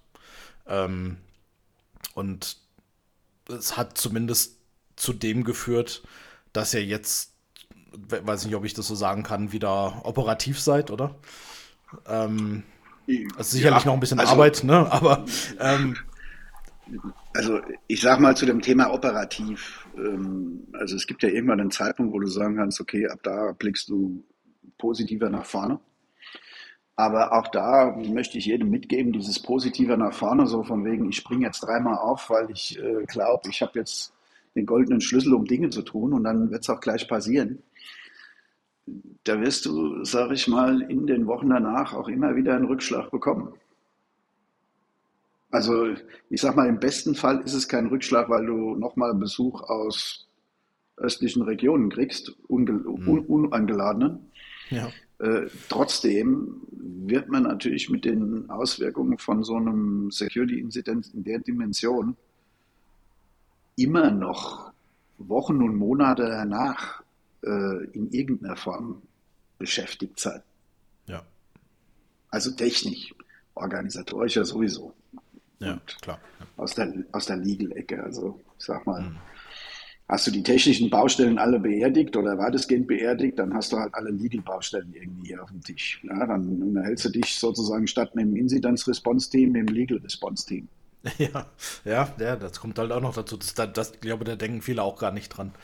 Da sehen viele nur ja. die technische Seite. Ähm, und das ist, das ist ja schon fast die, das kleinere Übel ist ja die technische Seite. Da gibt es halt Lösungen und Möglichkeiten, ähm, die man halt implementieren kann, wie wir es ja nun auch gemacht haben und auch Möglichkeiten, das halt zukünftig zu verhindern. Das ist ja auch mhm. Plan gewesen des Ganzen. Also es bringt ja nichts, wenn man sagt, mhm. okay, wir haben jetzt schön Forensik gemacht, wir wissen, wie es passiert mhm. ist, ja, und wir wissen von mir aus, ich werfe mal in den Raum, ja, die kam per RDP rein, so, Punkt. Okay, das ist schön, dass wir das wissen, aber es ist auch wichtig zu wissen. Die Frage ist natürlich, wie verhindern wir, dass es eine Woche später oder ein Jahr später, wann auch immer nochmal passiert. Ne? Ähm, und deshalb haben wir uns ja. auf den Standpunkt gestellt, dass wir nicht nur das Hardening betreiben, sondern halt auch dieses Monitoring kontinuierlich weiterführen. Ähm, mhm. Das wird auch ganz gerne mal vergessen. Also wir haben oft mhm. Diskussionen, wo es dann heißt, na, wir haben ja Antivirus, ähm, passt schon. ja. ähm, Und ich denke mir dann oft, wenn ich dann in diesen Fällen bin, hätte es halt irgendeine Art von Monitoring gegeben. Ja, ich rede auch gar nicht von Produkten mhm. oder von Herstellern. Also irgendeine mhm. Form von Monitoring. Und ob sich jetzt die Firma selber kümmert oder ob das ein Service, egal. Aber man hätte mhm. es halt erkannt vorher. Ja, und man hätte das mhm. alles verhindern können. Ne? Und das ist, das ist immer sehr bitter. Äh, ich, also ich sag's mal so, also das haben wir uns ja auch gefragt, so was hätten wir denn vorher sozusagen besser machen können? Klar, ich sag mal, wenn ich aus der Kirche komme, kenne ich natürlich die Predigt. Das ist ja auch irgendwie immer so das Gleiche. Aber de facto ist es jetzt auch nicht so, dass wir hier sagen können, okay, pff, wir haben hier an Sicherheitsmaßnahmen grob fahrlässig irgendwie. Nein, nein, das wollte ich auch so nicht sagen. nein, nein. Nee, nee, nee, nee. Also ich sag mal, im Endeffekt ist es so, was haben wir vorher gehabt? Also wir haben Netz Segmentation, Segregation wir haben Sicherheitsbatterien von Camp, äh, Checkpoint, Cisco, weiß der Geier, was irgendwie im Anschlag gehabt. Äh, wir haben Proxys, äh, wir haben zentral gemanagte Virenscan-Lösungen. Wir haben auffälligen Datenverkehr gemonitort und, und, und. Ja, aber gerade zum Thema auffälligen Datenverkehr haben wir was gelernt? Naja, bei der war halt nicht auffällig. Es, der ist nicht auffällig. Ja. Der ist nicht auffällig. Warum ist er nicht auffällig? Naja, weil die Jungs am anderen Ende, ich sag mal, das sind halt auch Profis. Das muss man halt dann fairerweise halt auch mal irgendwie eingestehen. Und die wissen natürlich, wie solche Überwachungen funktionieren. Deswegen eben kein, wir verschlüsseln den ganzen Server und ziehen den ab. Nö. Wir verschlüsseln einzelne lächerliche Dateien und schicken die so blub, blub, blub, so wie normal eben Dateien übertragen werden. Und dann fällt da im Prinzip auch gar nichts auf. Also auch bei der, sage ich mal, großartigen Überwachung von Datenverkehr. Und wir transferieren ihn auch jetzt nicht so weit nach Osten, dass auch das vielleicht irgendwie auffallen könnte, sondern wir transferieren ihn erstmal dahin, wo es auch relativ unauffällig ist. Und erst von dort weiter. Die wissen, was sie tun. Das ist einfach so. Das die wissen definitiv, was sie tun. Und das vielleicht auch nochmal so als äh, ähm, Anmerkung an alle, die noch nicht betroffen sind. Weil das ist das, was ich auch jedem sage. Es geht nicht mehr um das Ob, sondern um das Wann. Und du hast es natürlich eben auch nochmal auf den Punkt gebracht. Also ich sage mal, gerade im Bereich der IT-Services ist man natürlich immer noch sehr stark fokussiert auf das Thema Availability Management, Capacity Management. Also läuft alles, Kapazitäten toll, geht es meinen Servern gut, äh, haben die alle eine grüne Wiese mit genügend Gras, ist das alles wunderbar, ja. Aber, äh, und natürlich wird auch Sicherheit überwacht, aber der Fokus seit mindestens mal 24.2 der muss sich halt leider ganz grundlegend ändern. Der Fokus Nummer eins, also ich sage mal ganz plump, überwachst du deine Sicherheit nicht in einem Umfang 24 Stunden, dass du solche Bedrohungen in irgendeiner Form abwehrst, dann ist die Verfügbarkeit deiner Systeme hinten dran auch egal. Ja. Weil die sind dann halt einfach weg. Punkt. Also die sind zwar ja, verfügbar, ja. aber ja. dafür kannst du dir eigentlich nichts mehr kaufen. Und deswegen ist bei der Definition, ähm, wo ist der Hund, wo ist der Schwanz, so nach dem Motto, ist es meiner Meinung nach schon auch zwingend erforderlich, dass sich jeder mal ganz grundlegende Gedanken darüber macht, wo ist eigentlich vorne. Mhm. Ja. Und das ist natürlich auch ein Learning. Seit, keine Ahnung, sechs oder acht Jahren diskutieren wir mit vielen Kunden über bestimmte Sicherheitsmechanismen, über den Austausch ihrer Sicherheitslösungen vor Ort, auch wenn wir nicht dafür verantwortlich sind, über Multifaktor-Authentifizierung, über alles Mögliche. Und ich meine, die Argumente kennt ihr sicherlich genauso. Mhm.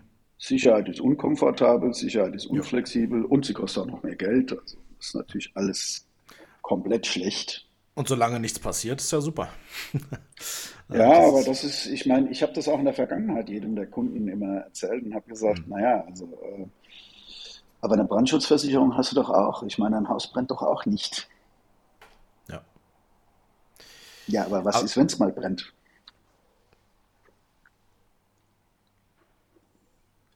Guter Punkt. Versicherung. Die Frage interessiert mich tatsächlich generell, weil wir ganz oft auch das Thema haben, auch also mit anderen Kunden hauptsächlich, die sagen, brauchen wir alles nicht, wir haben eine Cyberversicherung. Wenn ich getroffen werde, kümmern die sich. Ich muss nichts machen, ich rufe die an. ja, und dann kommen die und zahlen das Lösegeld, die zahlen mhm. den Ausfall, die machen, die bauen hier alles wieder auf und ähm, genau, mhm. in, innerhalb von einer Woche oder was auch immer da so die Versprechen sind. Ich möchte jetzt da keine Versicherung schlecht reden. Mhm. Ähm, also, vielleicht möchtest du mal mein, berichten, wie es bei euch gelaufen ist. Mhm. Also wir haben jetzt, das ist sicherlich nicht die kleinste Versicherung hier von Deutschland irgendwie im Anschlag gehabt. Ähm, und in der Tat haben wir zu einem Zeitpunkt eine Cyberversicherung abgeschlossen, wo es die Versicherung, von denen du gerade gesprochen hast, noch gab. Weil heute, wenn du das heute abschließen würdest, äh, kannst du das auf eine, aufgrund der Neubewertung der Risiken durch die Versicherer und Rückversicherer eigentlich vergessen. Du wirst so eine Police nirgends mehr finden, weil das natürlich auch für Versicherer und Rückversicherer Blutbad ist. Und zwar Blutbad an allen Fronten. Also das mal, das mal das Erste. So und ähm, naja, also ich sag mal, der ganz grundsätzliche Geschäftszweck von der Versicherung ist natürlich irgendwo auch irgendwie Geld zu verdienen mit dem potenziellen Absichern von Risiken. Aber in einem Geschäftszweck steht nicht, ich will die E-Labs und ihre Kunden retten. Und das ist eben auch so was, das sollte sich jeder vergegenwärtigen. Also unabhängig von dem, was in den PowerPoint-Slides und den PDFs und sonst irgendwo steht, zwischen dem, was dort steht und der praktischen Umsetzung da gibt es dann doch schon noch mal so ein bisschen was. Und die erste Erkenntnis beginnt damit, dass man auf Seiten der Versicherer offensichtlich, ich sage jetzt mal, gar keine hochspezialisierten Menschen hat, die mit dem Management von so einem Incident betraut sind, sondern die, also das ist für die ein Produkt von vielen, mit dem sie da zu tun haben. Und äh, die Tragweite, die wird dann vielleicht auch manchmal nur klar, wenn es dann, weil die Nerven sowieso am Ende sind, vielleicht auch mal ziemlich laut wird am Telefon. Also in unserem Fall war das in der Tat so, dass wir genau diese Versicherung hatten, die du da gerade angesprochen hast. Was gut war auf der einen Seite oder gut ist. Mm, ja. Aber was auf der anderen Seite, als es konkret zur Sache ging, also wir haben direkt in der ersten Woche, ich glaube ab Dienstag, die sogar schon kontaktiert, haben mit denen allen alle potenziellen Themen irgendwie abgeklärt. Ähm, aber als es dann so richtig zur Sache ging, war es dann eben auch so, dass ein persönlicher Kontakt zu dem internen Risikomanager der Riesenversicherung das Einzige war, was dann den Vorwärtsgang reingebracht hat. Hm. Und Bei hättest dem, du den nicht gehabt, wäre wahrscheinlich nicht viel passiert und schon gar nicht in der Zeit. Nicht viel, doch, ich kann ja ziemlich genau sagen, was passiert wäre, weil ich bin bei sowas dann immer relativ einfach gestrickt. Hm. Weil das habe ich dann auch irgendwann mal da dem einen, ich glaube, ein Bereichsleiter war das oder so irgendwas, dem habe ich das dann gesagt, also wenn dann da irgendwie so gar nichts vorwärts geht, dann sitze ich im Auto und fahre da hin und schlag dann dort auf persönlich. Mhm. Weil das ist dann auch einfach mal real. So am Telefon und per E-Mail, dann kann ich das alles immer ganz entspannt und einfach irgendwie zur Seite packen und nochmal einen Tag und nochmal zwei Tage und drei Tage. Mir ja egal. Aber es ist natürlich schon so, wenn du äh, dann irgendwann mal, ich sag mal, den Vorstand von so einem Betroffenen vor dir stehen hast, der mit den Nerven sowieso schon komplett am Ende ist, dann wird es halt ein bisschen schwieriger. Und bei mir war das so, ich war da also gefühlt fünf Sekunden davor, dass ich das mache. Mhm. Ich glaube, du hast auch noch ein ganz wichtiges Thema noch angesprochen mit äh, rund um die Policen. Also ihr, ihr, habt natürlich A, wie du schon gesagt hast, noch eine Police, die überhaupt noch irgendwas zulässt. Das sehe ich jetzt so gar nicht mehr. Also ich glaube auch, dass ich Versicherer, das ist meine persönliche Meinung, da ganz schön verkalkuliert haben, ähm, weil sie eben, ja, glaube ich, auch ja. das Ganze ein bisschen auf die leichte Schulter genommen haben. Deswegen sieht man auch, dass sich viele aus diesem Markt zurückgezogen haben. Die werden sich nicht dauerhaft zurückgezogen haben, die werden mhm. irgendwann wiederkommen, aber die Policen werden dann nicht mal mehr im Ansatz dementsprechend, was man jetzt hat. Es wird Audits geben, es wird wahrscheinlich sogar technische Controls geben, die wahrscheinlich überprüft werden in irgendeiner Form. Aber trotzdem mhm. muss man ja sagen, selbst mit der besten Police der Welt, und das muss man, glaube ich, auch nochmal allen Unternehmen sagen, die sich auch nur annähernd auf sowas verlassen, ein Versicherer kann mir keine Daten wiederherstellen, die komplett verloren sind. Es gibt auch Fälle, da kann ich mhm. nicht mit einem Threat Actor kommunizieren. Da gibt es vielleicht im Hintergrund gar keinen Kommunikator mehr. Da kann ich noch so viel mhm. Geld am Ende des Tages bereitstellen dafür wenn es nicht geht, die Daten wiederherzustellen, dann wird mir ein Versicherer keine Daten wiederherstellen können. Auch der kann nicht zaubern. Und ich glaube, das ist ein Punkt, der allzu oft vergessen wird. Und ich glaube, Kim, du hast das ja auch schon miterlebt. Wir haben auch schon Firmen miterlebt, die waren irgendwann bereit und haben gesagt, wir würden jetzt zahlen, aber es gab niemanden, dem sie es zahlen konnten. Und auch Ermittlungsbehörden oder spezialisierte Firmen haben gesagt, ihr könnt da noch so viel hinüberweisen, ihr werdet nichts bekommen. Wir sehen das als sehr unlegitim an. Und äh, da mhm. bringt einem die Versicherung auch nichts mehr. Nee, also du hast es auf den Punkt gebracht. Also ich würde jetzt denen nicht unterstellen, dass sie sich verkalkuliert haben, sondern ich würde eher unterstellen, dass, also ich weiß nicht, ob es bei uns 2017 oder 2018 war, als wir das abgeschlossen haben. Also es gab einfach einen Zeitraum, da waren die Risiken komplett anders gelagert. Die gab es in diesen Dimensionen so, behaupte ich, auch nicht und auch in der Professionalität auf der anderen Seite nicht. Und natürlich auch in der Häufigkeit dann am Ende des Tages nicht, weil ich meine, wir reden bei Hive nach wie vor auch von Crime as a Service, Cybercrime as a Service. Das heißt, die haben mittlerweile Affiliate-Programme und da kann man davon ausgehen, dass es leider auch in Ländern wie europäischen Ländern genügend Menschen mit krimineller Energie sind, die solche Plattformen nutzen würden. Also pff, ich sag mal, Kriminelle gibt es halt leider überall auf der Welt, auch bei uns. Ja? Und das Zweite, was du angesprochen hast, also die Vorstellung, dass deine Versicherung dich rettet, die ist komplett falsch. Also die Versicherung wird dich im besten Fall irgendwie monetär in irgendeiner Form unterstützen. Die wird dir weder einen roten Faden durch den ganzen Irrsinn geben, noch wird sie dir deine Daten herstellen, noch wird sie dir auch nur sagen können, wie du deine Daten wiederherstellen kannst. Also im Zweifelsfall wird sie dich noch nicht mal bei den Verhandlungen mit einem Threat Actor oder bei dem Problem der Überweisung an den Threat Actor in irgendeiner Form unterstützen können. Mhm. Weil am Ende des Tages machen wir uns nichts vor. Also das ist eine Versicherung, das ist ein mhm. Finanzunternehmen im weitesten Sinne. Äh, das ist jetzt, das sind jetzt weder Krisenmanager noch sind das äh, äh, sonst irgendwelche, die da spezialisiert sind drauf. Die haben selbst einen Risikomanager ja, und ein Management ja. Äh, für ihre eigenen Risiken. Äh, die, die, kann man vielleicht, wenn man Glück hat, kontaktieren und äh, zu, zu, zu, um Rat fragen.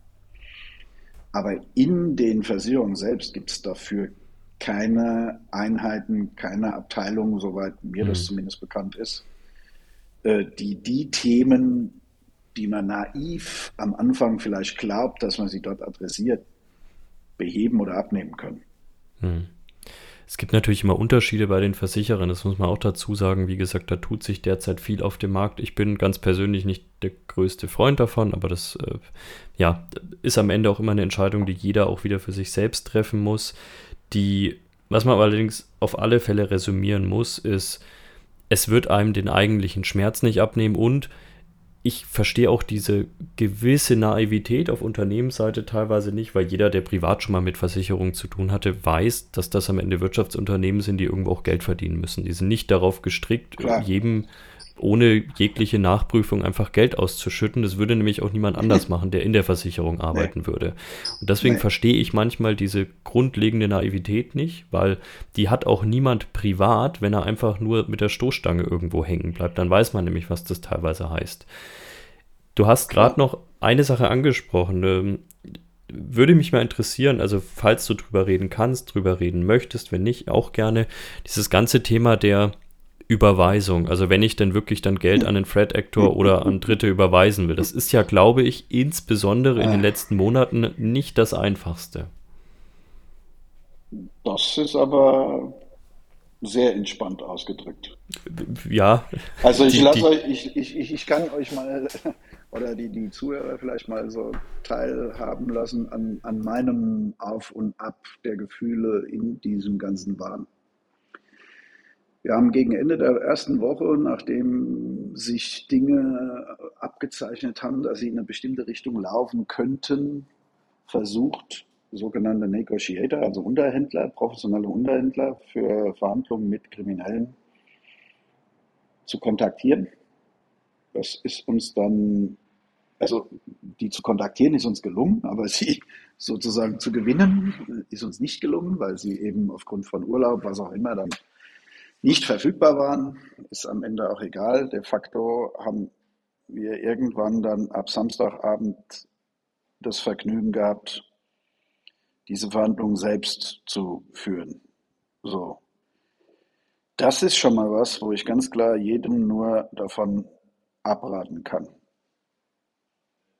Weil das wird den oder diejenigen, die diesen Prozess durchlaufen, unter Umständen wirklich an den Rande vom Kollaps bringen. Also in unserem Fall hat das Ganze irgendwie 22 Stunden gedauert. Und diese 22 Stunden, also so in so einem kurzen Recap, die laufen dann in der Tat so, dass man am Anfang ja denkt, man kann verhandeln. Ja? Aber in der Wirklichkeit gibt es ja nichts zu verhandeln. Also das ist ja alles äh, illusorisch. Und dass es da nichts zu verhandeln gibt, das kriegt man dann irgendwann auch mal ich sag mal, sehr direkt mal mitgeteilt. Und zwar so direkt, äh, dass man auf einmal das Blut vielleicht fünfmal so schnell durch die Adern fließt wie vorher. Und in unserem Fall war das dann so, nach dieser Mitteilung war dann erstmal zweieinhalb Stunden Kommunikation Funkstille. Das heißt, man sitzt dann zweieinhalb Stunden vor seinem tollen Tor-Browser und fragt sich ganz banal, ob man es jetzt irgendwie vielleicht dann einfach verbockt hat. So. Mit vollkommen klar, was die Konsequenzen dann sein werden. Nachdem er diesen Verhandlungsirrsinn vielleicht irgendwie überlebt hat, kommt man irgendwann natürlich an einen Punkt, also bei uns war es dann so, wir haben irgendwann gesagt, okay, also jetzt hier, wir verhandeln da jetzt nichts mehr in der Wirklichkeit über irgendwelche äh, Summen. Haben wir sowieso schon. Ja, also da haben wir für unsere, in dem Fall am Ende dann indirekt für unsere Versicherung ja sowieso schon, ich sag mal, einen Großteil sozusagen weggeraspelt. Aber was ich da auch jedem sagen kann, ist, wenn am Anfang so eine Summe rausgehauen wird, gefühlt wird ab 50 Prozent von dieser Summe wird's gefährlich. Warum? Die Summe, die die da raushauen, ist nichts, was die sich irgendwie jetzt mal so aus der Nase gezogen haben oder wo die einen Würfel geworfen haben auf den Tisch. Im Endeffekt analysieren die bei jedem Angriff die Datenbestände und versuchen zu ermitteln, was eine sinnvolle und realistische Höhe für diese Organisation ist, die sie denn bezahlen könnte. Also in der Wirklichkeit sind die Kameraden auf der anderen Seite eher auf dem Level von einem Wirtschaftsprüfer unterwegs und machen da so eine Art Due Diligence. Ja. Um dann am Ende, also jetzt auch nicht einfach irgendwas sinnlos da mal rauszuhauen, sondern um ziemlich klare Vorstellungen davon zu haben. Was haue ich denn da auf den Tisch? Und das, was ich auf den Tisch haue, das weiß ich auch ganz genau, dass es irgendwie realistisch ist. So. Das heißt, ist jemand wie wir in dieser Situation gefangen, dass er vielleicht diese Verhandlungen führen muss, muss er sich darüber klaren sein, im Klaren sein, oder sollte er sich meiner Meinung nach, ab 50 Prozent von der ursprünglichen Summe können es sehr gefährlich werden. Das hängt sicherlich von aktuellem Status quo, von dem, der da hinten gerade jetzt verhandelt, von wie schnell soll es gehen und, und, und. Also da gibt es schon auch Faktoren, die da bestimmt einen Einfluss drauf haben. Aber ganz generell kann man das schon mal sagen. Äh, fängst du danach an und glaubst, du kannst jetzt mit denen da irgendwie groß rumdiskutieren, mhm. musst du damit rechnen, dass du definitiv mit dem Feuer spielst. Also mit dem Feuer spielst du sowieso, aber dann spielst du mit dem ganz heißen mhm. Feuer. Das ist natürlich auch ein extremes. Machtgefälle, das darf man nicht ganz vergessen. Also wir gehen ja jetzt nicht irgendwo äh, auf den Markt und äh, verhandeln jetzt über ein, weiß ich nicht, äh, ein, ein Kilo Kartoffeln und Tomaten. wenn wir nicht den Preis mhm. oder Tomaten und wenn wir den Preis nicht bekommen, dann gehen wir halt weiter und gehen zum nächsten Stand. Ähm, in der Position bin ich halt nicht und deswegen ist das, glaube ich, auch eine Art der Verhandlung, die man und deswegen gibt es diese Experten, die man so alleine einfach nicht führen kann, weil das sind ganz andere Grundlagen. Man muss im Grundsatz wissen, wie so Threat Actor reagieren, wie ja, emotional kann sowas werden. Und wie du schon gesagt hast, ich habe das auch mitbekommen, das kann sehr schnell sehr emotional werden auf allen Seiten. Und ja, am Ende des Tages ist man auf diese Leute ja bis zu einem gewissen Grade, wenn man diese Entscheidung getroffen hat, auch angewiesen. Definitiv. Und äh, wie du es schon gesagt hast, also empfehlen kann ich das niemandem, weil man muss sich immer eins vergegenwärtigen. In unserem Fall waren da sechs Tage rum. Du bist nach sechs Tagen sowieso komplett mit allem, mit den Nerven am Ende. Und dann kannst du 22 Stunden mit den Kriminellen, pf, naja, verhandeln kannst du eigentlich nicht wirklich. Du kannst versuchen, mit denen klarzukommen. Also das ist ja keine Verhandlung, weil du gar keine Verhandlungsposition in dem Sinn hast.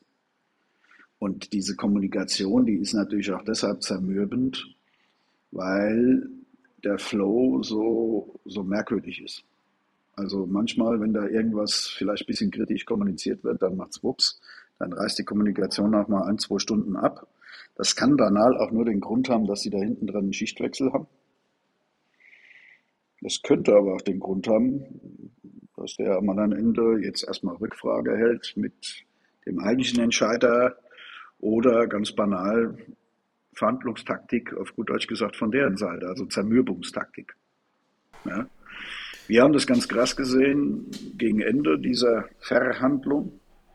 Wir haben dann irgendwann gesagt, naja, wir wollen jetzt auch irgendwie, also A, wollen wir bestimmte Zusagen, äh, dass er uns die nächsten sechs Monate nicht wieder angreift, was auch immer das jetzt mal wert sein mag, ist ja mal egal. Ähm, dass ihr, wenn ihr den Daten hättet, die löscht und dafür auch einen Beweis antretet in irgendeiner Form. Ja, und natürlich in irgendeiner Form ein Dekrypt. Und bei diesem Dekrypt hätte man natürlich auch ganz gern irgendwie einen Beweis, dass ihr es könnt. So, und für diese Beweise haben wir drei verschiedene Dateien zur Verfügung gestellt. Und bei der vierten haben wir dann, ich sag mal, aus einem unserer Infrastruktursysteme eine richtige Datenbank genommen und gesagt, naja, jetzt habt ihr einfache Files dekryptet, jetzt wollen wir das auch mal für eine echte Datenbank sehen, ob ihr das überhaupt könnt. Da kam dann aber ganz schnell direkt zurück, ne, also auf dem Level, auf dem ihr jetzt aktuell seid, werden keine wichtigen Daten in irgendeiner Form dekryptet, sondern eben halt nur unwichtige. Irgendwelche Textfiles, Logfiles, was auch immer. So. Ja, und nachdem man sich dann irgendwie einig war, das ist auch so das Interessante, macht es dann in diesem wunderschönen Self-Service-Cockpit im Darknet blub. Man hat eine Wallet-ID, man hat eine ordentliche Summe an Bitcoins da stehen.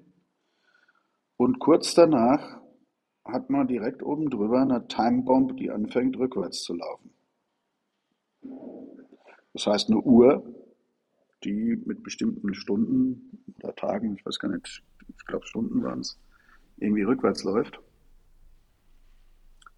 Äh, wo man dann natürlich vor dem Browser sitzt und sich fragt, so, okay. Äh, das kam völlig kommentarlos, ne? Wenn ich das richtig Ohne, äh, Komplett kommentarlos. Also hm. haben wir so flupp. Also erst die, die, die Bitcoin Wallet ID und äh, die Anzahl Bitcoins und dann leicht zeitversetzt direkt oben drüber diese Uhr rückwärts laufend, diese Time Bomb. So, und dann fragt man natürlich, äh, okay, also da ist jetzt so eine Uhr, was, was ist der Sinn und Zweck, was heißt das jetzt? Ja? Naja, da kommt dann halt zwei Stunden nichts. Gar nichts. Also gar keine Antwort. Wie geht man damit um? glaube ich. Also. Wie geht man damit um? Ja, Man geht damit um, indem man ja, kurz vorm Wahnsinn ist, indem der Blutdruck, der vielleicht vorher gefühlt 3% abgefallen ist, äh, 100% wieder hochgeht, Hm. das Adrenalin durch die Decke fliegt und du keine Ahnung hast, was das jetzt im Gesamtkontext alles irgendwie eigentlich heißt. Ja. Also du sitzt da vor dem Ding und denkst dir jetzt so, hä? Also jetzt habe ich hier mich 20 oder 22 Stunden mit denen da irgendwie rumgezackert. Jetzt habe ich es dann irgendwie und jetzt springt da oben dieses Ding irgendwie an und läuft da rückwärts. Was soll das denn? Das heißt, sie hat ja auch nicht So, damit na- gerechnet, dass dann äh, diese nächste Stufe, ich nenne es mal Eskalation, geschieht. Nee, also was wir wussten ist, dass diese Timebombs manchmal im Verhandlungsprozess wohl erscheinen. Also ich sage das mal ganz plump. Du bist bei den Verhandlungen über die Summen ab irgendeinem Punkt nicht gefügig und dann springt das Ding da oben an. Und das heißt dann ganz konkret, wenn das abläuft, werden die schon versuchen, die, deine Umgebung in 300 Teile zu zerlegen. Wenn sie es können. Also das wussten wir. Dass es aber ganz am Ende, wenn du eigentlich in Anführungsstrichen die Verhandlung erfolgreich abgeschlossen hast, darauf springt, das hat keiner verstanden. So. Und nach zweieinhalb Stunden kriegst du dann so eine lapidare Nachricht. Ja, also das heißt für dich eigentlich nichts. Also du bist ja über das Stadium schon hinaus, das kannst du ignorieren, das kommt halt immer. So. Das, äh, also ich sag mal, das erklärt vielleicht auch ganz kurz und knapp, warum solltest du sowas nicht selbst tun? Hm. Das ist bestens dazu geeignet, dass du danach eine Vorteilsjacke bekommst, die du auf den Rücken schnüren kannst und in so eine wunderschöne geschlossene Anstalt hier einmarschierst. Ja. Ja, weil ja nicht wenig dranhängt. Das, das muss man immer wieder dazu sagen. Hier geht es nicht um irgendeinen Privat-PC, Nee. äh, wo man sagt, naja Nee. gut, dann, äh, wenn es scheitert, hole ich mir halt einen neuen, sondern es, es hängt ja wirklich alles dran. Das ist genau der Punkt. So. Und das ist auch der Grund, weshalb das, sage ich mal, was äh, Nervenbelastungen betrifft. Äh, also für mich war das eine Grenzerfahrung, wie ich sie in der Dimension, der Intensität und der Länge noch nie vorher in meinem Leben gem Hm. gemacht habe. Und äh, also vorher hielt ich mich auch für Iron Man. In dem ganzen Prozess habe ich schon festgestellt, okay, also ein bisschen Iron ist schon drin, aber es gibt halt manche, die haben einen Lötkolben oder irgendwas, einen Feuerbrenner, der auch die ersten Metallecken irgendwie hier flüssig bekommt. Also so, und zu deiner Frage zu dem Thema Überweisung, ja, super GAU. Also voller Begeisterung irgendwann, ich glaube Sonntag auf Montag Nacht war das, glaube ich, dann auch so langsam, ähm, haben wir eine Wallet-ID gehabt. Wir haben eine Summe an Bitcoins gehabt und wir haben die potenzielle Wahrscheinlichkeit gehabt, dass wir danach die Systeme auch wieder an Air bekommen. Weil auch da muss man ganz klar sagen, für sowas gibt es auch keine Garantie. Kann auch sein, dass man ein Stück Software kriegt und es zerlegt die Umgebung komplett. Also auch sowas gab es ja schon. Und Montagmorgen haben wir dann in der Tat einen externen Berater von der Versicherung bekommen, der uns äh, dabei unterstützen wollte, wie wir diese Transaktion abwickeln. Der uns dann aber auch relativ schnell mitgeteilt hat, dass zumindest an vorhandenen Bitcoins in seinen Wallets das alle Dimensionen sprengt, die er irgendwie abbilden kann. Und wir daraufhin gezwungen sind, das irgendwie selbst zu tun, was wir aber nicht können. Warum? Naja, weil das Ende dieses Wallets wohl offensichtlich in einem sanktionierten Gebiet liegt. Seit 24.02. So. Hätte Da man wird in dem natürlich Moment auch keine Ausnahmen gemacht äh, rund um Zahlungsmittel oder sonst was. Im Grundsatz ist das erstmal sanktioniert. Gerade in so einem Fall wahrscheinlich nicht. Also ich meine, ne, was ja, du hast am Anfang ja gesagt, du unterstützt ja damit kriminelle Vereinigung. Und dann auch noch dort, ähm, ja, mhm. super schwierig. Ne? Da wird dir keiner wahrscheinlich einen Stempel geben und sagen, ja klar, mach mal. Ne? Also egal, wer dir einen Stempel gibt, es gibt einen, der gibt dir definitiv keinen Stempel. Äh, der ist auf der anderen Seite vom Teich. Und das kann ich auch vollkommen nachvollziehen. Hm. Weil ich sag mal, gerade so ein paar Attacken Richtung Krankenhäuser und so, also für mich persönlich, wenn ich auf der anderen Seite vom Teich leben würde, wäre das so eine Art 2.11. September. Und genau aus dem Grund, was vollkommen nachvollziehbar ist, versteht man da auch so überhaupt keinen Spaß. Aber auch gar keinen. Mhm. Und dieses überhaupt keinen Spaß endet auch darin, versuchst du selbst, also du, Thomas Keck, also nehmen wir den fiktiven Fall. Du gehst hier zu irgendeiner Bitcoin-Bank in Deutschland, also Krypto-Bank. Du bekommst es wie auch immer hin, ein Konto dort anzulegen. Du bekommst es auch hin, die Limits aufzuheben, die Haltefristen wegzuhauen mit irgendwelchen komplett wilden Geschichten oder irgendwas. Keine Ahnung. Also gibt ja Menschen auf dieser Welt, die sind einfach da super in Geschichten erzählen, warum sie jetzt unbedingt heute irgendwelche Bitcoins irgendwo in handeln müssen. Gesetzt im Fall, du bekommst das alles hin und du kriegst es dann hin, diese Überweisung auch noch irgendwie auszuführen, dann bestehen genau zwei ganz einfache Risiken. Punkt eins, du, der du diese Überweisung ausführst, wirst mit einer sehr hohen Wahrscheinlichkeit nie mehr einen Fuß auf nordamerikanisches Gebiet setzen. Das ist mal ganz sicher.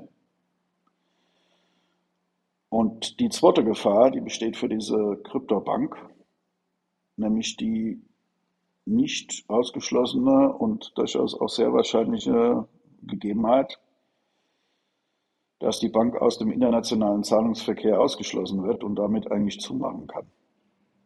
Das ist auch alles in Deutschland schon passiert. Also jeder, der glaubt, das ist alles hier irgendwie, sind Geschichten aus irgendeinem Tausend und einer Nacht mhm. oder so irgendwas, das gab es alles schon. Und es ist auch vollkommen klar aus der Perspektive von anderen Teilen der Welt, warum er das so sieht.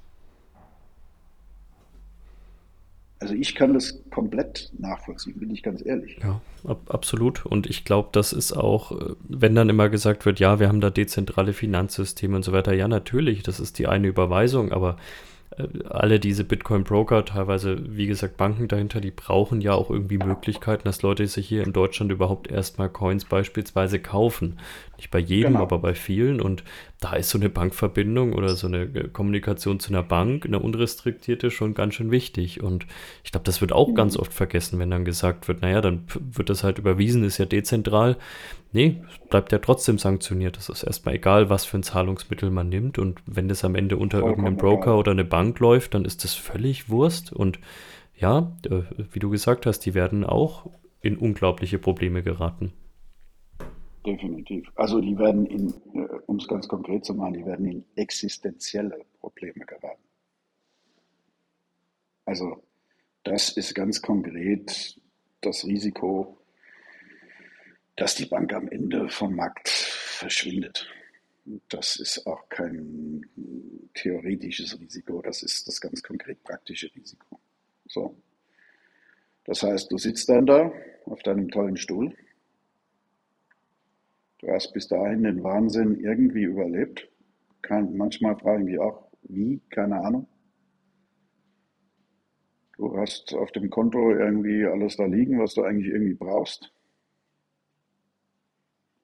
Und du hast die Erkenntnis, dass du es nicht überweisen kannst.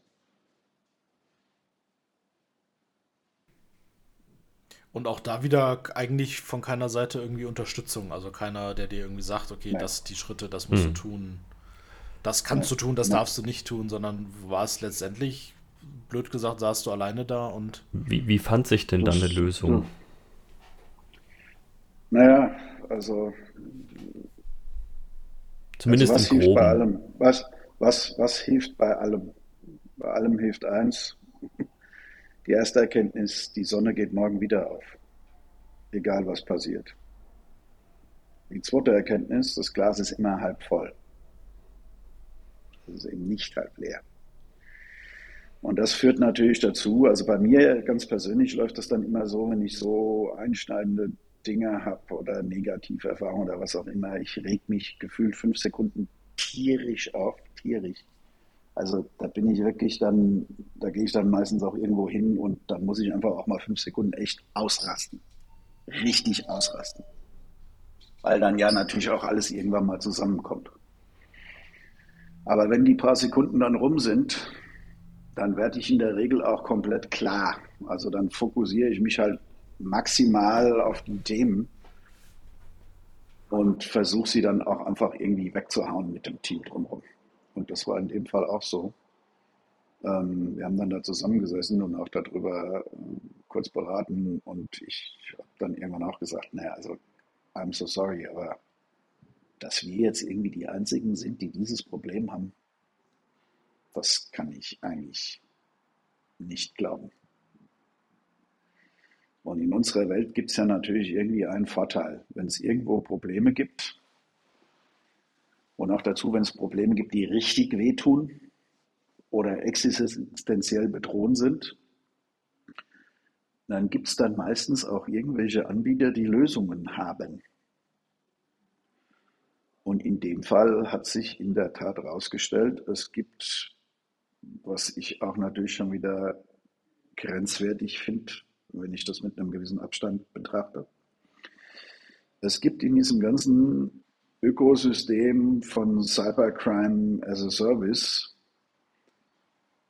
auf gut Deutsch gesagt, Service Provider, die sich ähm, mit der Abwicklung von all diesen Themen, also eigentlich sogar auch mit der Kommunikation. Also in der Wirklichkeit fängt es bei denen eigentlich bei der Kommunikation an bis hin zur Zahlung. Wie das am Ende alles technisch äh, funktioniert, ich habe dann irgendwann, also am anderen Ende war eine Anwaltskanzlei, ich habe dann auch gesagt, sie sollen mir bitte auch gar nichts erklären. Ich will nur die notwendigen Dokumente auch haben. Die haben wir bei uns von Rechtsanwälten klären lassen, also diese ganzen Sanktionsdokumente und Überprüfungen und was auch immer. Also wenn ihr mich im letzten Detail fragt, was die da wie machen, da kann ich euch sagen, ich wollte es dann irgendwann auch ehrlich gesagt nicht mehr wissen. Nee, ist vielleicht besser, ja. Genau, weil ich für mich entschieden habe, dass es besser ist. Ähm, was äh, dann natürlich auch interessant ist, äh, ist natürlich gibt es solche Dienste auch jetzt, äh, also die haben auch einen ordentlichen Preis, das kann man auch gleich mal jedem mitgeben. Ne? Also 10 Prozent der Lösegeldsumme sind ungefähr plus minus x der Gradmesser, die dann da mhm. sozusagen mhm. nochmal drauf wandern für diesen ganzen Irrsinn außenrum. Aber wie auch immer, kriegen die es hin. So. Und die haben es in Deutschland, ich glaube seit Ende 2021 bis zu unserem Fall, nur in Deutschland 132 Mal hingekriegt. Okay. Ja, da merkt man auch, wie viel Geld da wahrscheinlich mittlerweile äh, verdient wurde. Ähm, das ja, ist zu dem, wie, ja.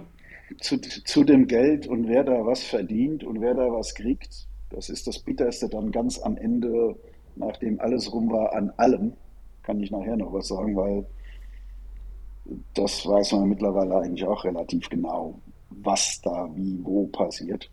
Mhm.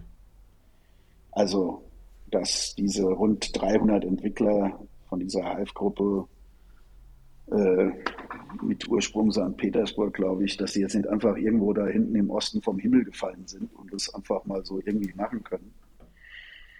Das ist wohl mittlerweile schon klar. Also, dass es da andere gibt, die davon maximal partizipieren und das auch mindestens mal dulden. Ja, da, da haben wir auch in unserer Ransomware-Folge schon mal so ein bisschen über Duldung gesprochen. Wir, genau, also wir, wir, halten uns zumindest immer so ein bisschen fern mhm. von, von den Dingen, die wir dann am Ende des Tages nicht belegen können. Wir beide haben aber auch schon gesagt, ähm, es ist schon auffällig, wie wenig manche Verfolgungsbehörden da auch hinterher sind, wie viel dann doch offensichtlich geduldet wird. Also das, das ist ja schon seit Jahren relativ bekannt. Ja, ich muss tatsächlich, so blöd das jetzt auch klingt, langsam Housekeeping-mäßig auf die Uhr schauen. Ähm, so sehr das auch oh, Spaß ja. macht, so spannend es ist, äh, dir zuzuhören. Aber was, was war denn so der erste Tag, wo du tatsächlich gesagt hast, ähm, du hast gesagt, ja, äh, manchmal merkt man auch, das Glas ist halb voll, aber was war so der erste Tag, wo du tatsächlich dachtest, ähm, wir haben das jetzt nicht komplett überstanden, das wird noch sehr lang wahrscheinlich brauchen, bis man das mhm. alles immer komplett überstanden hat, aber wir sind jetzt wirklich auf einem Weg, äh, der auch wieder sehr hoffnungsvoll ist. Hm. Also da gibt es für mich eigentlich so drei einschlägige Punkte. Das, also gibt nicht den einen für mich. Mhm. Das erste war, wie der Kim gesagt hat, nach vier oder fünf Tagen haben wir die ersten Dienste, in dem Fall was E-Mail und Client-Authentifizierung wieder am Fliegen gehabt. Das war, würde ich mal sagen, so ein allererster blauer Punkt am grauen Wolkenhimmel. Also ein mikroskopischer blauer Punkt. So. Das zweite war natürlich dann schon, nachdem du, ich sag mal, das Werkzeug hast, um Dinge zu entschlüsseln, du diese Werkzeuge verifiziert hast, und zwar mit unterschiedlich komplexen Systemen in isolierten Umgebungen. Und du Klarheit darüber hast, dass die Wahrscheinlichkeit, sage ich mal, sehr, sehr hoch ist, dass die Dinge auch funktionieren. Weil ab da ist es dann, das hört sich jetzt banal an, fast nur noch Doing, weil am Ende sieht die Umgebung natürlich auch nicht mehr aus wie vorher. Die ist an allen Ecken und Enden ja noch zu und mit neuen Sicherheitslösungen versehen und, und, und, und, und. Die ersten, also das war so der, der, der, Punkt, wo ich gesagt habe, okay, ich sehe jetzt nicht nur ein blaues Loch am Himmel, sondern erste blaue Fetzen irgendwie am Wolkenhimmel. Ähm, die ersten Sonnenstrahlen habe ich vernommen.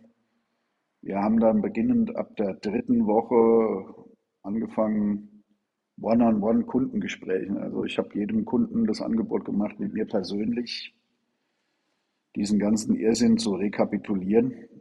Äh, das Warum und Wieso, alle Rückfragen direkt im One-on-One hier in Videokonferenzen zu klären.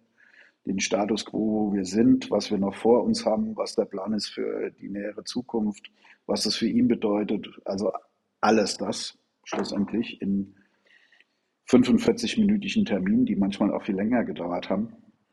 Und in der Wirklichkeit war das so der erste Punkt, wo ich sagen würde, da gab es Sonnenstrahlen, weil, also was für mich nach ja, zweieinhalb Wochen absolutem Vollalbtraum, Vollalbtraum, was die ersten wirklichen, ja, persönlich bewegenden und auch aufbauenden Punkte waren, waren wirklich die Gespräche mit Kunden.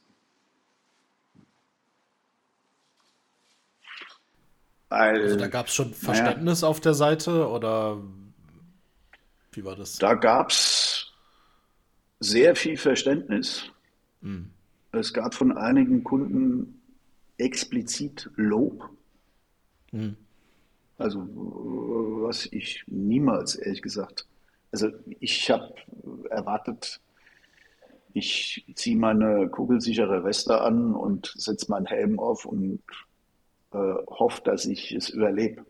Mhm. Ja, weil die äh, auf der anderen Seite dich in tausend Teile am liebsten irgendwie zerlegen würden. Das gibt es sicherlich auch, also das ist aber eher die Ausnahme. Also interessanterweise war der Zuspruch für die Dinge, die wir getan haben, was wir getan haben, wie wir es kommuniziert haben,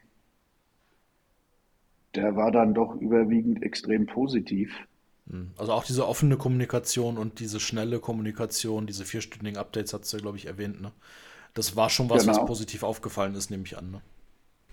Genau, genau. Und das ist natürlich auch schon was, wo du dann mal denkst, okay, also jetzt haben wir ja doch wenigstens irgendwas anscheinend auch gekonnt. Hm. Ja, ich, ich, es hilft wahrscheinlich, dass in den letzten Jahren doch ein bisschen offener über dieses Thema gesprochen besprochen wurde und deswegen halte ich es auch für so unglaublich wichtig, dass wir diese Dinge wie diesen Podcast machen. Deswegen sind wir dir auch so dankbar, dass du da so offen drüber sprichst, weil ich glaube, es ist A, es kann und wird zu einem bestimmten Zeitpunkt jeden in irgendeinem gewissen Umfang treffen und ähm, es wird nicht besser, wenn wir das Ganze ständig totschweigen. Ähm, es wird auch nicht besser, wenn ständig, ich habe es neulich mal, musste ich mir mal so ein bisschen den Frust von der Seele schreiben auf LinkedIn, wenn ständig jeder, äh, weiß ich nicht, selbstverantwortlich bei irgendwelchen Security-Herstellern jeden Tag einen Einzeiler postet, welches Unternehmen angegriffen wurde, ohne jeden Kontext, ohne jeden Verstand teilweise auch. Mhm. Äh, da liegen Geschichten dahinter. Ähm, nicht jeder hat mhm. davor gar nichts gemacht und wurde deswegen angegriffen. Das ist schon lange nicht mehr so. Es gibt sicherlich Unternehmen, die stiefmütterlich gehandelt haben. Es gibt auch Unternehmen, die ich kenne, bei denen es mich wundert, dass bisher noch nichts passiert ist. Aber ähm, auch da wird irgendwann was passieren, ohne dass ich hier jetzt auf, auf diese Selling bei vier Schiene kommen möchte. Aber wie gesagt, ich glaube, mhm. das, das braucht eine ganz andere Kultur, darüber zu sprechen, weil wenn wir nicht drüber sprechen, werden wir nichts lernen. Jeden, jeder dieser Fälle hat sehr viele Parallelen, hat aber auch ganz viele Dinge, die komplett situativ verschieden sind, die auf eine Firma bezogen sind und es wird nicht diese eine Geschichte ausreichen, um jetzt irgendwelche Learnings daraus zu ziehen, sondern wir brauchen alle möglichen Arten der Geschichten. Wir brauchen den kleinen Mittelständler, der produziert, wir brauchen den IT-Dienstleister, der hostet äh, und wir brauchen die Riesenunternehmen, die ganz andere Probleme haben und aus all diesen Dingen werden wir lernen. Das wird nicht dazu führen, dass wir nie wieder, dass nie wieder irgendwas passiert, aber ich glaube zumindest, dass wir dann als Masse besser werden. Schönes Schlusswort. Also, ja. da habe ich in der Wirklichkeit auch nichts mehr anzufügen, wenn ich ganz ehrlich bin. Das Einzige, was ich vielleicht noch mitgeben kann, sollte irgendjemand den Podcast hört, was ich definitiv niemandem wünsche, in irgendeiner Form betroffen sein, äh, das habe ich mir geschworen nach diesem ganzen Irrsinn. Dann kann er mich wirklich jederzeit, Tag und Nacht, wie auch immer, kontaktieren. Ähm, ich kann sein Problem final nicht lösen, aber ich kann ihm aus realen Erfahrungen, also nicht aus irgendwelchen Lehrbüchern, nicht aus PowerPoints, nicht aus sonst irgendwas, sicherlich den ein oder anderen Tipp und die ein oder andere, den ein oder anderen Kontakt vielleicht auch vermitteln. Das ist äh, wunderbar und wie gesagt, ich bedanke mich nochmal vielmals für die Offenheit. Das ist alles andere selbstverständlich, auch in deiner Position alles andere selbstverständlich. Ähm, aber ich glaube, es wird hoffentlich sehr vielen Unternehmen helfen ähm, und vielleicht auch, wie gesagt, ich habe jetzt ein, zwei Mal so ein bisschen gestichelt in manche Richtungen. Und damit meine ich niemanden persönlich, damit meine ich die ganze Branche. Und ich meine damit mich, auch mich selbst teilweise in der Vergangenheit. Auch ich habe mich dabei erwischt, dass ich Aussagen in der Vergangenheit getroffen habe, die ich aus einer sehr einfachen Position heraus getroffen habe. Und zwar äh, der eines Beraters, die, der das am Ende nicht ausbaden musste. Zumindest nicht persönlich ausbaden musste und abends dann auch irgendwann ins Bett gehen konnte. Ähm, nehmt euch das alles mal zu Herzen. Da, da stehen immer persönliche und menschliche Geschichten dahinter. Und ich glaube, ein bisschen Empathie würde nicht nur in dem Thema uns allen ein bisschen, bisschen gut stehen. Damit Definitiv. nochmals vielen Dank. Und ähm, wir nehmen an einem Freitag auf. Wir veröffentlichen wie immer Mittwoch, aber ähm, ich wünsche zumindest dieser Runde ein schönes Wochenende und da Podcast ja auch immer gehört werden kann, auch jedem anderen, egal wann er es hört. Vielen Dank und bis zum nächsten Mal. Genau. Vielen Dank, Thomas. Danke für deine Offenheit. Ja. Ähm, wir hören uns bestimmt nochmal.